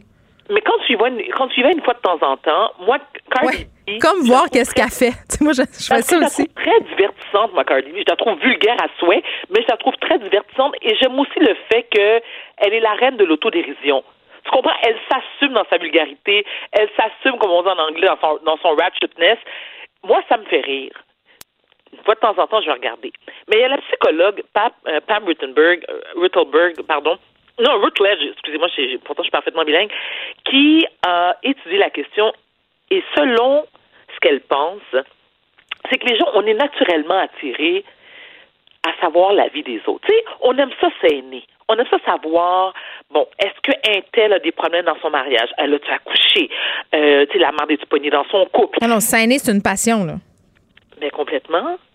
Mais tu sais, les, réseaux sociaux, par exemple, ça a quand même de très bons côtés parce que, bon, si, je prends ma situation, j'ai de nombreux membres de ma famille qui vivent soit aux États-Unis ou aux Antilles. Je trouve que c'est un bon moyen de garder contact avec eux. Et justement, ça me permet de savoir qui a accouché, le mariage, un décès. Ça, je trouve ça intéressant. Est-ce que je vais essayer à savoir qu'est-ce qui se passe dans la vie privée de Geneviève Peterson, en tout respect, Geneviève, et pourtant je te suis sur les réseaux sociaux, j'ai comme un malaise, moi, à cette forme de voyeurisme-là. Mais pour que tu puisses saigner ma vie privée, il faudrait que je partage du contenu sur ma vie privée aussi. Là. Ça se joue à deux. Là. Non, c'est vrai que tu as beaucoup de photos à côté sur ta clôture. Ça, je trouve ça super cute. Tu sais, au toit, à la plage, qui court. Ça, ça, ça fait très Baywatch. Exact, mais à le corps en moins, je dirais. Non, oh, arrête. Écoute, arrête. T'es sublime puis tu le sais. Bon, s'il te plaît. Mais ceci étant, les gens que, personnellement, que je ne suis pas capable de supporter, j'ai comme j'ai l'impression que en les suivant de un, c'est leur accorder une importance que je refuse de faire. Et tu disais, j'ai beaucoup peut-être utilisé le terme ça te gosse. Non, moi ça me gosse, mais ça, surtout que ça provoque chez moi des crises sévères de rythme fessier. Puis je, l'ai déjà dit mille fois en ondes, j'ai pas le goût d'avoir un abonnement avec, avec Zincofax. Puis tu sais, ça m'étourdit, puis ça me fait poigner les nerfs, ça me rend de mauvaise humeur. Donc, tu sais, on, on, parlait de chroniqueurs, par exemple, on n'est pas capable de... Écoute, j'ai tellement envie de nommer des noms. Mais vas-y. Non. Ah, OK. Mais donne des indices, mettons. C'est vendredi.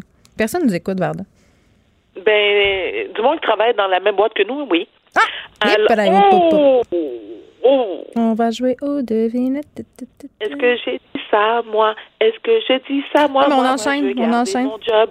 Oui, on, on, est resté vague, c'est correct. De toute façon, écoute, c'est un droit. On n'est pas obligé. La même façon que moi, des gens qui peuvent pas me supporter puis qui n'aiment pas ah, Moi, je suis sûre qu'il y, a plein de chroniqueurs d'ici que, sur, euh, ouais, que, que je tombe ses nerfs. C'est ça, c'est ça. C'est correct. Ça, on est là pour ça.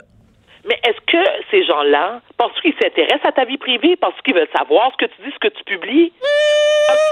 Tu vois, je veux alors voilà, moi, lorsque je vois un chroniqueur, soit à la télé, à la radio ou sur papier, je passe tout droit. Et je te jure, j'ai zéro intérêt. Moi, je m'intéresse à des gens qui m'apportent quelque chose, qui me font du bien, qui vont m'apprendre quelque chose qui est intéressant selon mes goûts. Mais sinon, je te lis pas, je te regarde pas, je t'écoute pas. Mais non seulement je le fais pas, pour ça je perds mon temps à te le dire. Oh, un tel, c'est quoi, tu me tapes les nains? Non, on s'en fout. mais ça fait du bien. Je pense qu'il y a des gens qui ont rien à faire en ce moment puis qui aiment ça déverser leur haine sur des, des pauvres personnalités publiques innocentes. Écoute, va faire du bénévolat. on fait donc pitié. va faire du bénévolat. Écoute, va lire des, euh, va faire ton chapelet, va lire des psaumes dans la Bible. Mais je, je peux pas croire, je peux pas croire que tu as du temps à perdre à l'écrire à quelqu'un que tu peux pas piffer, à moins que, à moins, à moins s'il y a un débat sur un sujet précis et que chacun donne son opinion, il y a un désaccord, il y a une divergence d'opinion. Là, c'est une chose. Mais t'écris pour te dire, ouais, en tout cas, tes cheveux sont laids et il y a une dame. Écoute, non, mais on le fait tout. On le fait tout. Je m'excuse, il faut que je parle un peu euh, de ma mère. Elle sera pas contente, Varda. Mais, ma mère, tu vois, ma mère le fait pas, elle. Mais moi, ma, mère, des fois, m'appelle et elle dit T'as-tu vu une telle Elle s'est coupée un drôle de petite toupette, ça y fait pas bien, bien. Mais tu sais, on fait tout ça, là. Tu sais, on Mais tu sais, c'est ça. Ta mère du village, ta mère? Ah non, ma mère, elle vient pas du village, mais elle habite dans un village. Euh, OK, mais, c'est pas parce qu'elle habite dans un village qu'elle pense ça. On pense tout de même. Moi, la première. Là... Peux-tu répondre à la question témoin Peterson? Est-ce que c'est une commère, point? Ma mère, non. Ouais, moins que moi. non, elle n'est pas commère. Elle est comme tout le monde. C'est-à-dire, euh, il y a des gens dans sa TV, pas commande de quoi ils ont l'air. C'est tout. Mais quoi? C'est qu'il y, y, a certains commentaires qui sont émis, tu te dis, tu te dis, mais voyons, la personne, elle a été chercher ça où? Exemple. À un moment donné, je participe à l'émission de Fille le matin et euh, il y a une dame qui m'écrit, je te dirais, là, j'ai pas quitté les ondes, là. Dix minutes après pour me dire, ouais, euh, Madame Barda, vous aviez pas votre jaune? Y a-t-il des problèmes? Il y a des gens qui ont le sens de l'observation, moi, c'est ça que je retiens. Puis là, je fais comme, ben voyons, et le pire, c'est à, à cette époque-là, bon, maintenant je suis divorcée, mais à cette époque-là, c'est que j'avais simplement amené mon jonc se faire nettoyer chez le bijoutier. Tu sais, ça a duré genre 72 heures. Mais je me dis, mais qu'est-ce que ça change dans votre vie, Madame Nicole, que je porte mon jonc ou non? Et pensez-vous vraiment que je vais vous donner les raisons? Si il y avait problème dans mon couple, et attends, Attends, c'est pas terminé parce que Mme Nicole, clairement, je ne lui ai pas répondu. Il y avait donc, tu sais comment que c'est, lorsque le fil le matin, euh, lorsque l'émission passe, hein, est diffusée en ondes, ensuite tu peux aller la regarder sur le site de TVA ou sur le site de De le matin. Alors, Mme Nicole, elle, elle écrit. Elle écrit de un que je lui ai pas répondu, elle comprenait pas que je lui ai pas répondu, comprends-tu? Et de dire aussi, j'ai entendu dire que elle puis avec son mari. Je dis, mais elle est complètement timbrée, cette femme. Voyons! Qui, qui vous a dit? Et je me rappelle, et là, cette fois-ci, ça m'avait un peu, ça, ça c'était venu me chercher. Et je lui ai répondu, je dit, écoutez, Madame Nicole, je viens d'appeler mon mari, il n'est pas à la maison présentement, mais il me confirme que nous sommes toujours mariés et il me confirme qu'on n'a pas de problème de couple. Mais c'est ça. Fait que trouvez-vous une vie. C'est ça, hein? Pardon? Va-t'en chez vous dans ton week-end, envoie-moi ma palette de couleurs, puis on se reparle lundi. Ah, tu me flashes de même? Ben, trois heures. OK, mais attends, j'ai une dernière C'est l'heure où tu disparais puis tu retournes dans ton. euh, comment on appelle ça? Le petit pot comme Ginny, le génie, là? La. Hein? Dans ma lampe. Oui, c'est ça. Tu retournes dans ta lampe. OK, mais euh, Geneviève, Oui. parce que la façon que tu me flushes en ce moment, je dois te dire que j'apprécie pas. Fait que comme j'apprécie pas, je vais te monter un asti de bill de rouge à lèvres. Oh non. Oui, oui, oui. Écoute, t'as dit, ah, t'achetais des chandelles à 100 pièces, tu peux m'encourager au J'ai plus d'argent. J'ai plus d'argent à cause de la chandelle, Varda. Mais c'est ça. Je vais attendre impatiemment ma palette. Ma petite lèvre rosée. Bon week-end à toi, ainsi qu'à tous nos auditeurs, ainsi qu'à Nicole que je salue. On la salue. On la Merci. salue. On a des beaux toupettes, Nicole. Arrête de nous écrire. À lundi, Varda. À lundi, bye. Geneviève Peterson. Elle réécrit le scénario de l'actualité tous les jours. Vous écoutez Geneviève Peterson. Cube Radio. Le, le commentaire de Olivier Primo, un entrepreneur pas comme les autres. Hey, un qui aurait eu envie de réécrire le scénario de l'actualité, c'est Donald Trump. Salut, Olivier. Oh my God, hein? Il a aimé ça. Il a failli. Il a, il a, il a passé Il a proche. essayé, mais ça. Va! Ah, ah! C'est fait couper. Ouais, mais je vais te dire de quoi, puis aujourd'hui, j'avais le goût de te parler de ça, là, un peu la, la politique euh, et le mélange des réseaux sociaux. Je pense que j'ai pas besoin de dire à tout le monde que je suis un grand fan des réseaux sociaux. Euh, puis au début, quand Donald Trump a commencé euh, à parler de se présenter comme président des États-Unis en 2000, ben, a quatre ans et demi environ, tout le monde riait de lui. Et je me rappelle d'un- d'une entrevue que j'avais écoutée de lui qui disait Vous allez voir, ma force des réseaux sociaux va faire que je vais gagner. Bon, fait que là, encore une fois, tout le monde riait de lui. Bon, le- tout le monde sait le, le- le reste de l'histoire. Et quand il est arrivé au pouvoir, la, la joke un peu là-dedans, c'est que sous l'ère euh, Barack Obama, euh, la Maison Blanche et le président des États-Unis se sont créés un Twitter. Et là, ils sont devenus de plus en plus connus, un Mhm. Instagram, un Facebook. Et quand Donald Trump a été élu, habituellement, le président passe le Twitter et lui, il a dit J'en veux pas. J'ai déjà le mien. Et là, tout le monde il a dit Ben non, ça, tu, tu peux, tu peux pas faire ça. Mais il dit Ben, y a sait qu'il l'a pu, hein? oui, oui, exactement.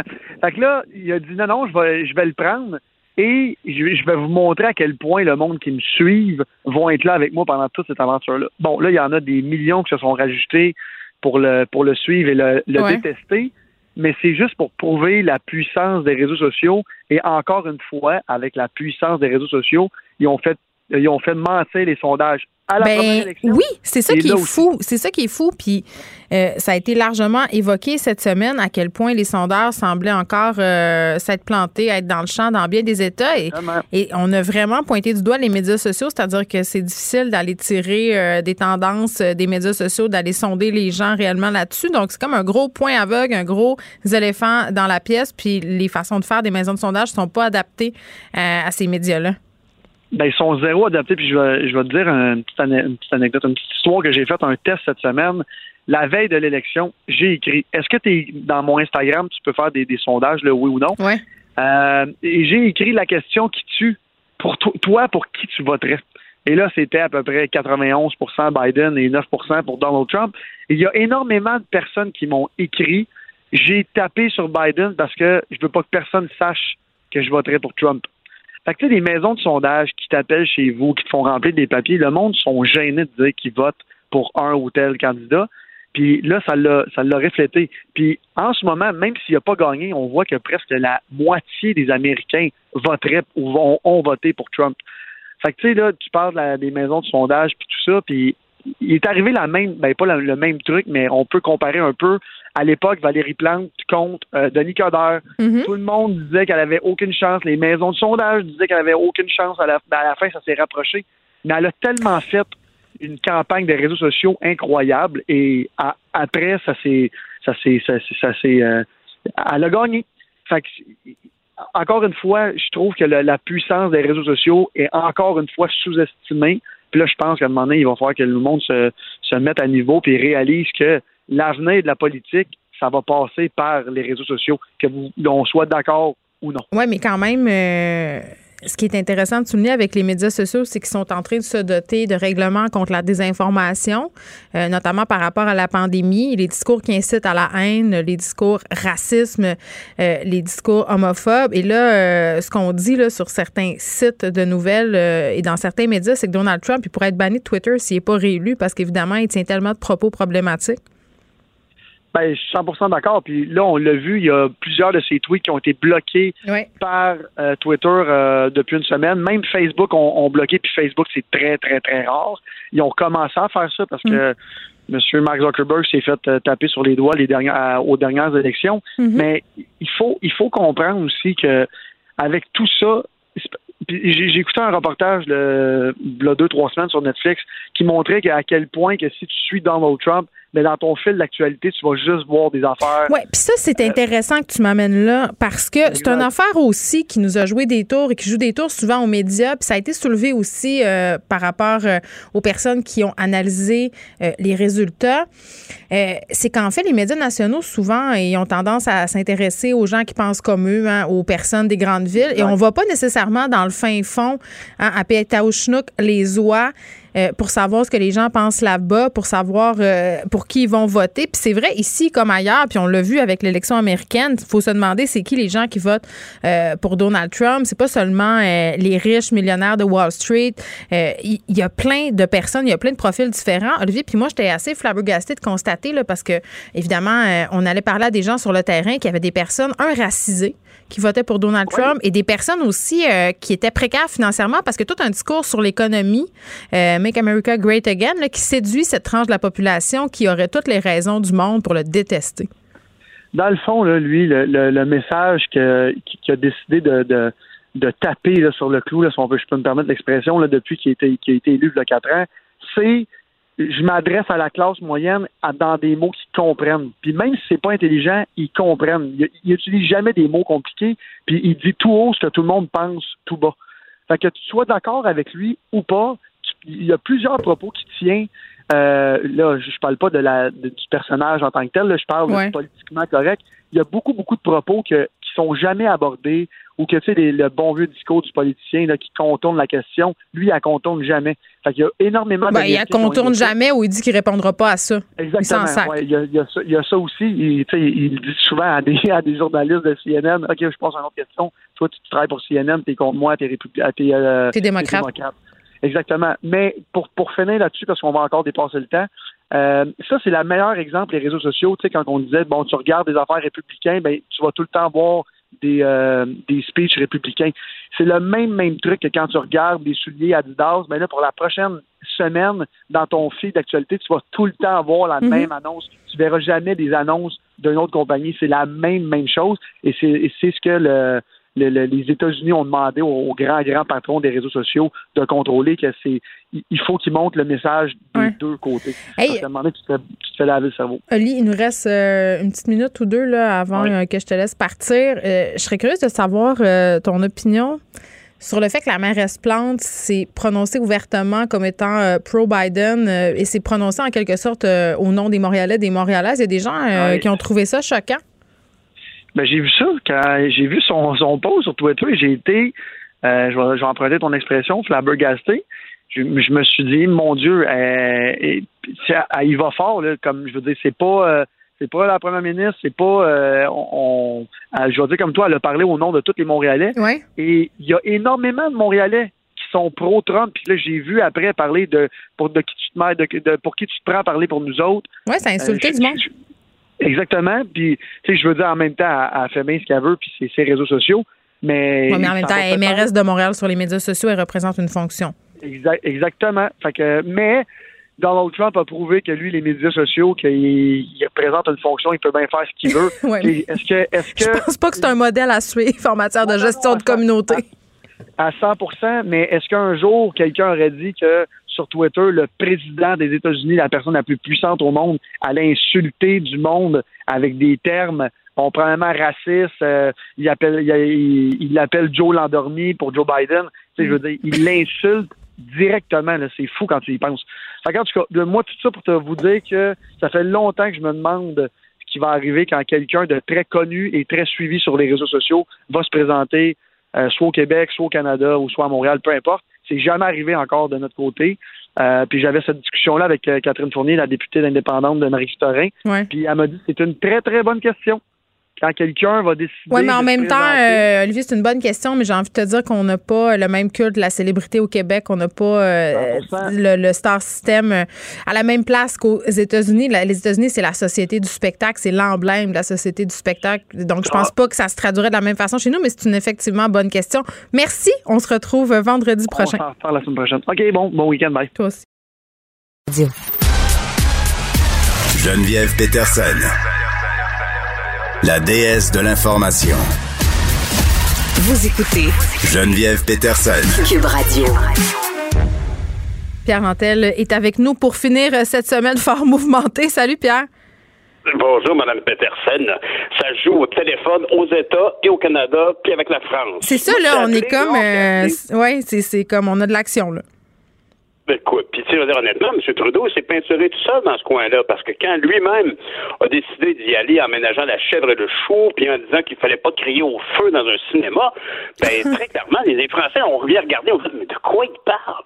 Puis évidemment, la différence qu'on a vue du côté de M. Legault, puis M. Legault a, bien tiré son épingle du jeu en disant, mhm ben moi, je suis pas d'accord avec Justin Trudeau. Je suis d'accord avec Emmanuel Macron. Tu, vois qu'on va mettre, on va highlighter la phrase clé, puis on est content de ça. Puis il a bien raison, parce qu'ici, ce qu'on voit, c'est que M. Trudeau, c'est cette belle lurette qui s'amuse à, à, ostraciser un petit peu le Québec. Moi, je fais partie des gens qui pensent que c'est un calcul de sa part de toujours maintenir un malaise, de maintenir Yves-François Blanchet sur le bout de ses orteils, toujours prêt à bondir, parce que c'est mieux conservateur. Mais c'est ce genre d'attitude-là, c'est un calcul qu'il a fait, mais là, c'est remonté dans la face parce que c'est une façon de voir la politique à l'intérieur du Canada, avec des, ses rivaux à l'intérieur, à la Chambre des communes, mais là, ça a fait qu'en bout de ligne, il s'est retrouvé à, contrarier M. Macron. C'est important. ici, M. Trudeau est un, adepte du multiculturalisme canadien. Mm-hmm. C'est naturel chez les libéraux, c'est l'héritage de son père, mais il fait aussi ça un petit peu pour aller vampiriser le, le peu d'énergie le peu euh, d'adhérence qui reste pour les gens du NPD en étant plus à gauche que la gauche. Puis en plus, bien évidemment, ça fait son affaire de, de voir que les conservateurs et le Bloc s'astinent entre eux le vote et qu'ultimement, ben, si le Bloc peut manger des votes aux conservateurs, il va être content. Ce qui est certain, en tout cas, c'est que c'est une approche, on le dit souvent, moi je pense que M. Trudeau s'évertue à ne pas reconnaître la différence qu'il y a entre le Québec et le reste du pays. Puis je voulais te dire qu'hier, j'écoutais des nouvelles, mm-hmm. puis j'ai entendu Hélène Buzetti dire en, quelques mots un excellent résumé. Elle a dit, par, en comparant l'approche de, de, Legault avec Macron puis de Trudeau avec Macron, elle a dit il y a ici deux visions de vivre ensemble qui s'affrontent ici. Mais oui, c'est ce qu'on parlait hier, l'interculturalisme versus le multiculturalisme. Ben, ben, c'est ça. Puis là, elle arrive et elle dit d'un côté, le communautarisme anglo-saxon qui célèbre la différence, qui essentiellement pense que la différence a préséance surtout, versus un certain idéal républicain français qui estime que le vivre ensemble commande d'adhérer à un tronc commun de valeurs devant lesquelles certains particularismes doivent se plier. C'est intéressant. C'est vraiment, je trouve, c'est des mots très simples. Ça fait longtemps qu'on ne pas dans tout ça, qu'on en parle souvent, mm. mais je pense que ces mots-là sont très clairs. C'est clair comme l'eau de roche. C'est ça la différence. Le Québec a cette pensée un peu à la française. Hein? Quand on compare, on parle de l'aide médicale à mourir, on sait. Excuse-moi, euh, excuse-moi, c'est pas un peu étrange de se revendiquer de ça quand on est toujours en train d'hurler justement qu'on est différent puis de, de, de dire qu'on veut pas se faire assimiler par le, par le, pardon, par le Canada anglais, d'être toujours en train de dire que les gens qui viennent ici, il faut qu'ils s'adaptent, il faut qu'ils se, se fondent à nous, à notre culture à notre langue. c'est un peu paradoxal. Ben, c'est comme l'assimiler, assimiler. Tu sais, je sais pas, je suis pas bien. Ah, ben moi, moi je pense pas. En fait, c'est parce qu'il faut toujours se rappeler qu'il y a cette tradition de France. Ici, dans notre Parlement, de partout au Canada, les, les assemblées ou les gens, les, parlements, ça s'appelle des House of Commons, ça s'appelle des, des législatures. Mm-hmm. Au Québec, c'est une Assemblée nationale qui est une expression directement amenée de France. Je veux dire, à la limite, au Québec, on pourrait avoir un régime présidentiel. Mais ça pourrait, d'ailleurs, c'est des changements qui pourraient avoir lieu dans le cadre constitutionnel actuel. Mais ce qui est certain, c'est qu'on ne peut pas nier le fait qu'on a, au-delà du fait de qu'on parle en français, on, est, on a une attitude un peu à la française. Mais on a une culture distincte, Pierre. Est-ce que tu es d'accord avec moi? Ben complètement.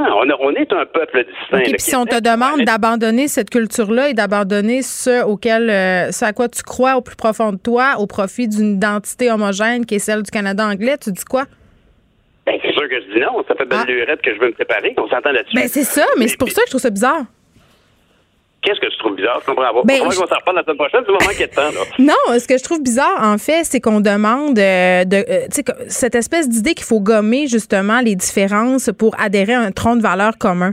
Je trouve que c'est paradoxal que nous, on exige ça alors qu'on exige un traitement particulier de la part du Canada. Puis je suis pas en train de dire je suis fédéraliste. Là. Euh, ce que j'essaie de dire, c'est le côté ironique de ça. Oui, mais remarque que c'est vraiment une distinction différente. Regarde en Angleterre. Ça fait belle lurette qu'en Angleterre, toutes les anciennes colonies sont revenues du côté de Londres. Ça fait longtemps que cette, cette espèce de cosmopolitanisme, je sais pas si c'est un mot que je viens d'inventer. Ben, il est beau, en tout cas. Il y a une volonté, mais c'est un, un, type de revue, mais, mais il, y a, une volonté de, vivre ensemble sans adhérer. Mais c'est sûr que quand tu as des symboles très forts comme une reine, tout le monde peut s'entendre pour en rire ou l'aimer. Mm. Tandis que quand tu as une république, comme les Français ont fait, ils ont tassé les royaux, ils ont dit le peuple au pouvoir, puis il y a des valeurs propres, liberté, fraternité, égalité je pense que le Québec peut revendiquer cette différence-là, puis évidemment dire aux gens, mais chez nous, l'immigration, c'est pour ça que je te parlais, que le serment de citoyenneté des nouveaux arrivants devrait être différent au Québec. Est-ce que tu penses, euh, puis on, se termine là-dessus, euh, Pierre, que ça aura des conséquences dans nos relations internationales avec la France, que cette bourde de Justin Trudeau, parce que c'en est une bourde, là, ça, je vais être bien clair? Ça va être avantageux pour le Québec, je pense. mais, oui, mais ça, je pense qu'on l'avait compris et c'est très bien, mais parce qu'il a essayé de réparer euh, sa gaffe en parlant avec M. Macron. Donc, toi, es, ben tu dis. Non, je pense pas. J'en ai parlé avec Louise Baudouin, puis elle me dit faut pas capoter non plus. On n'est pas un téléphone prêt dans notre relation. On reste bons amis et ça arrive parfois euh, de se friter avec ses amis. Pierre Nantel, euh, merci. On se retrouve lundi, tout le monde. Merci d'avoir été là avec nous pendant cette semaine assez mouvementée. Je vous laisse avec Mario Dumont. À lundi. Cube Radio.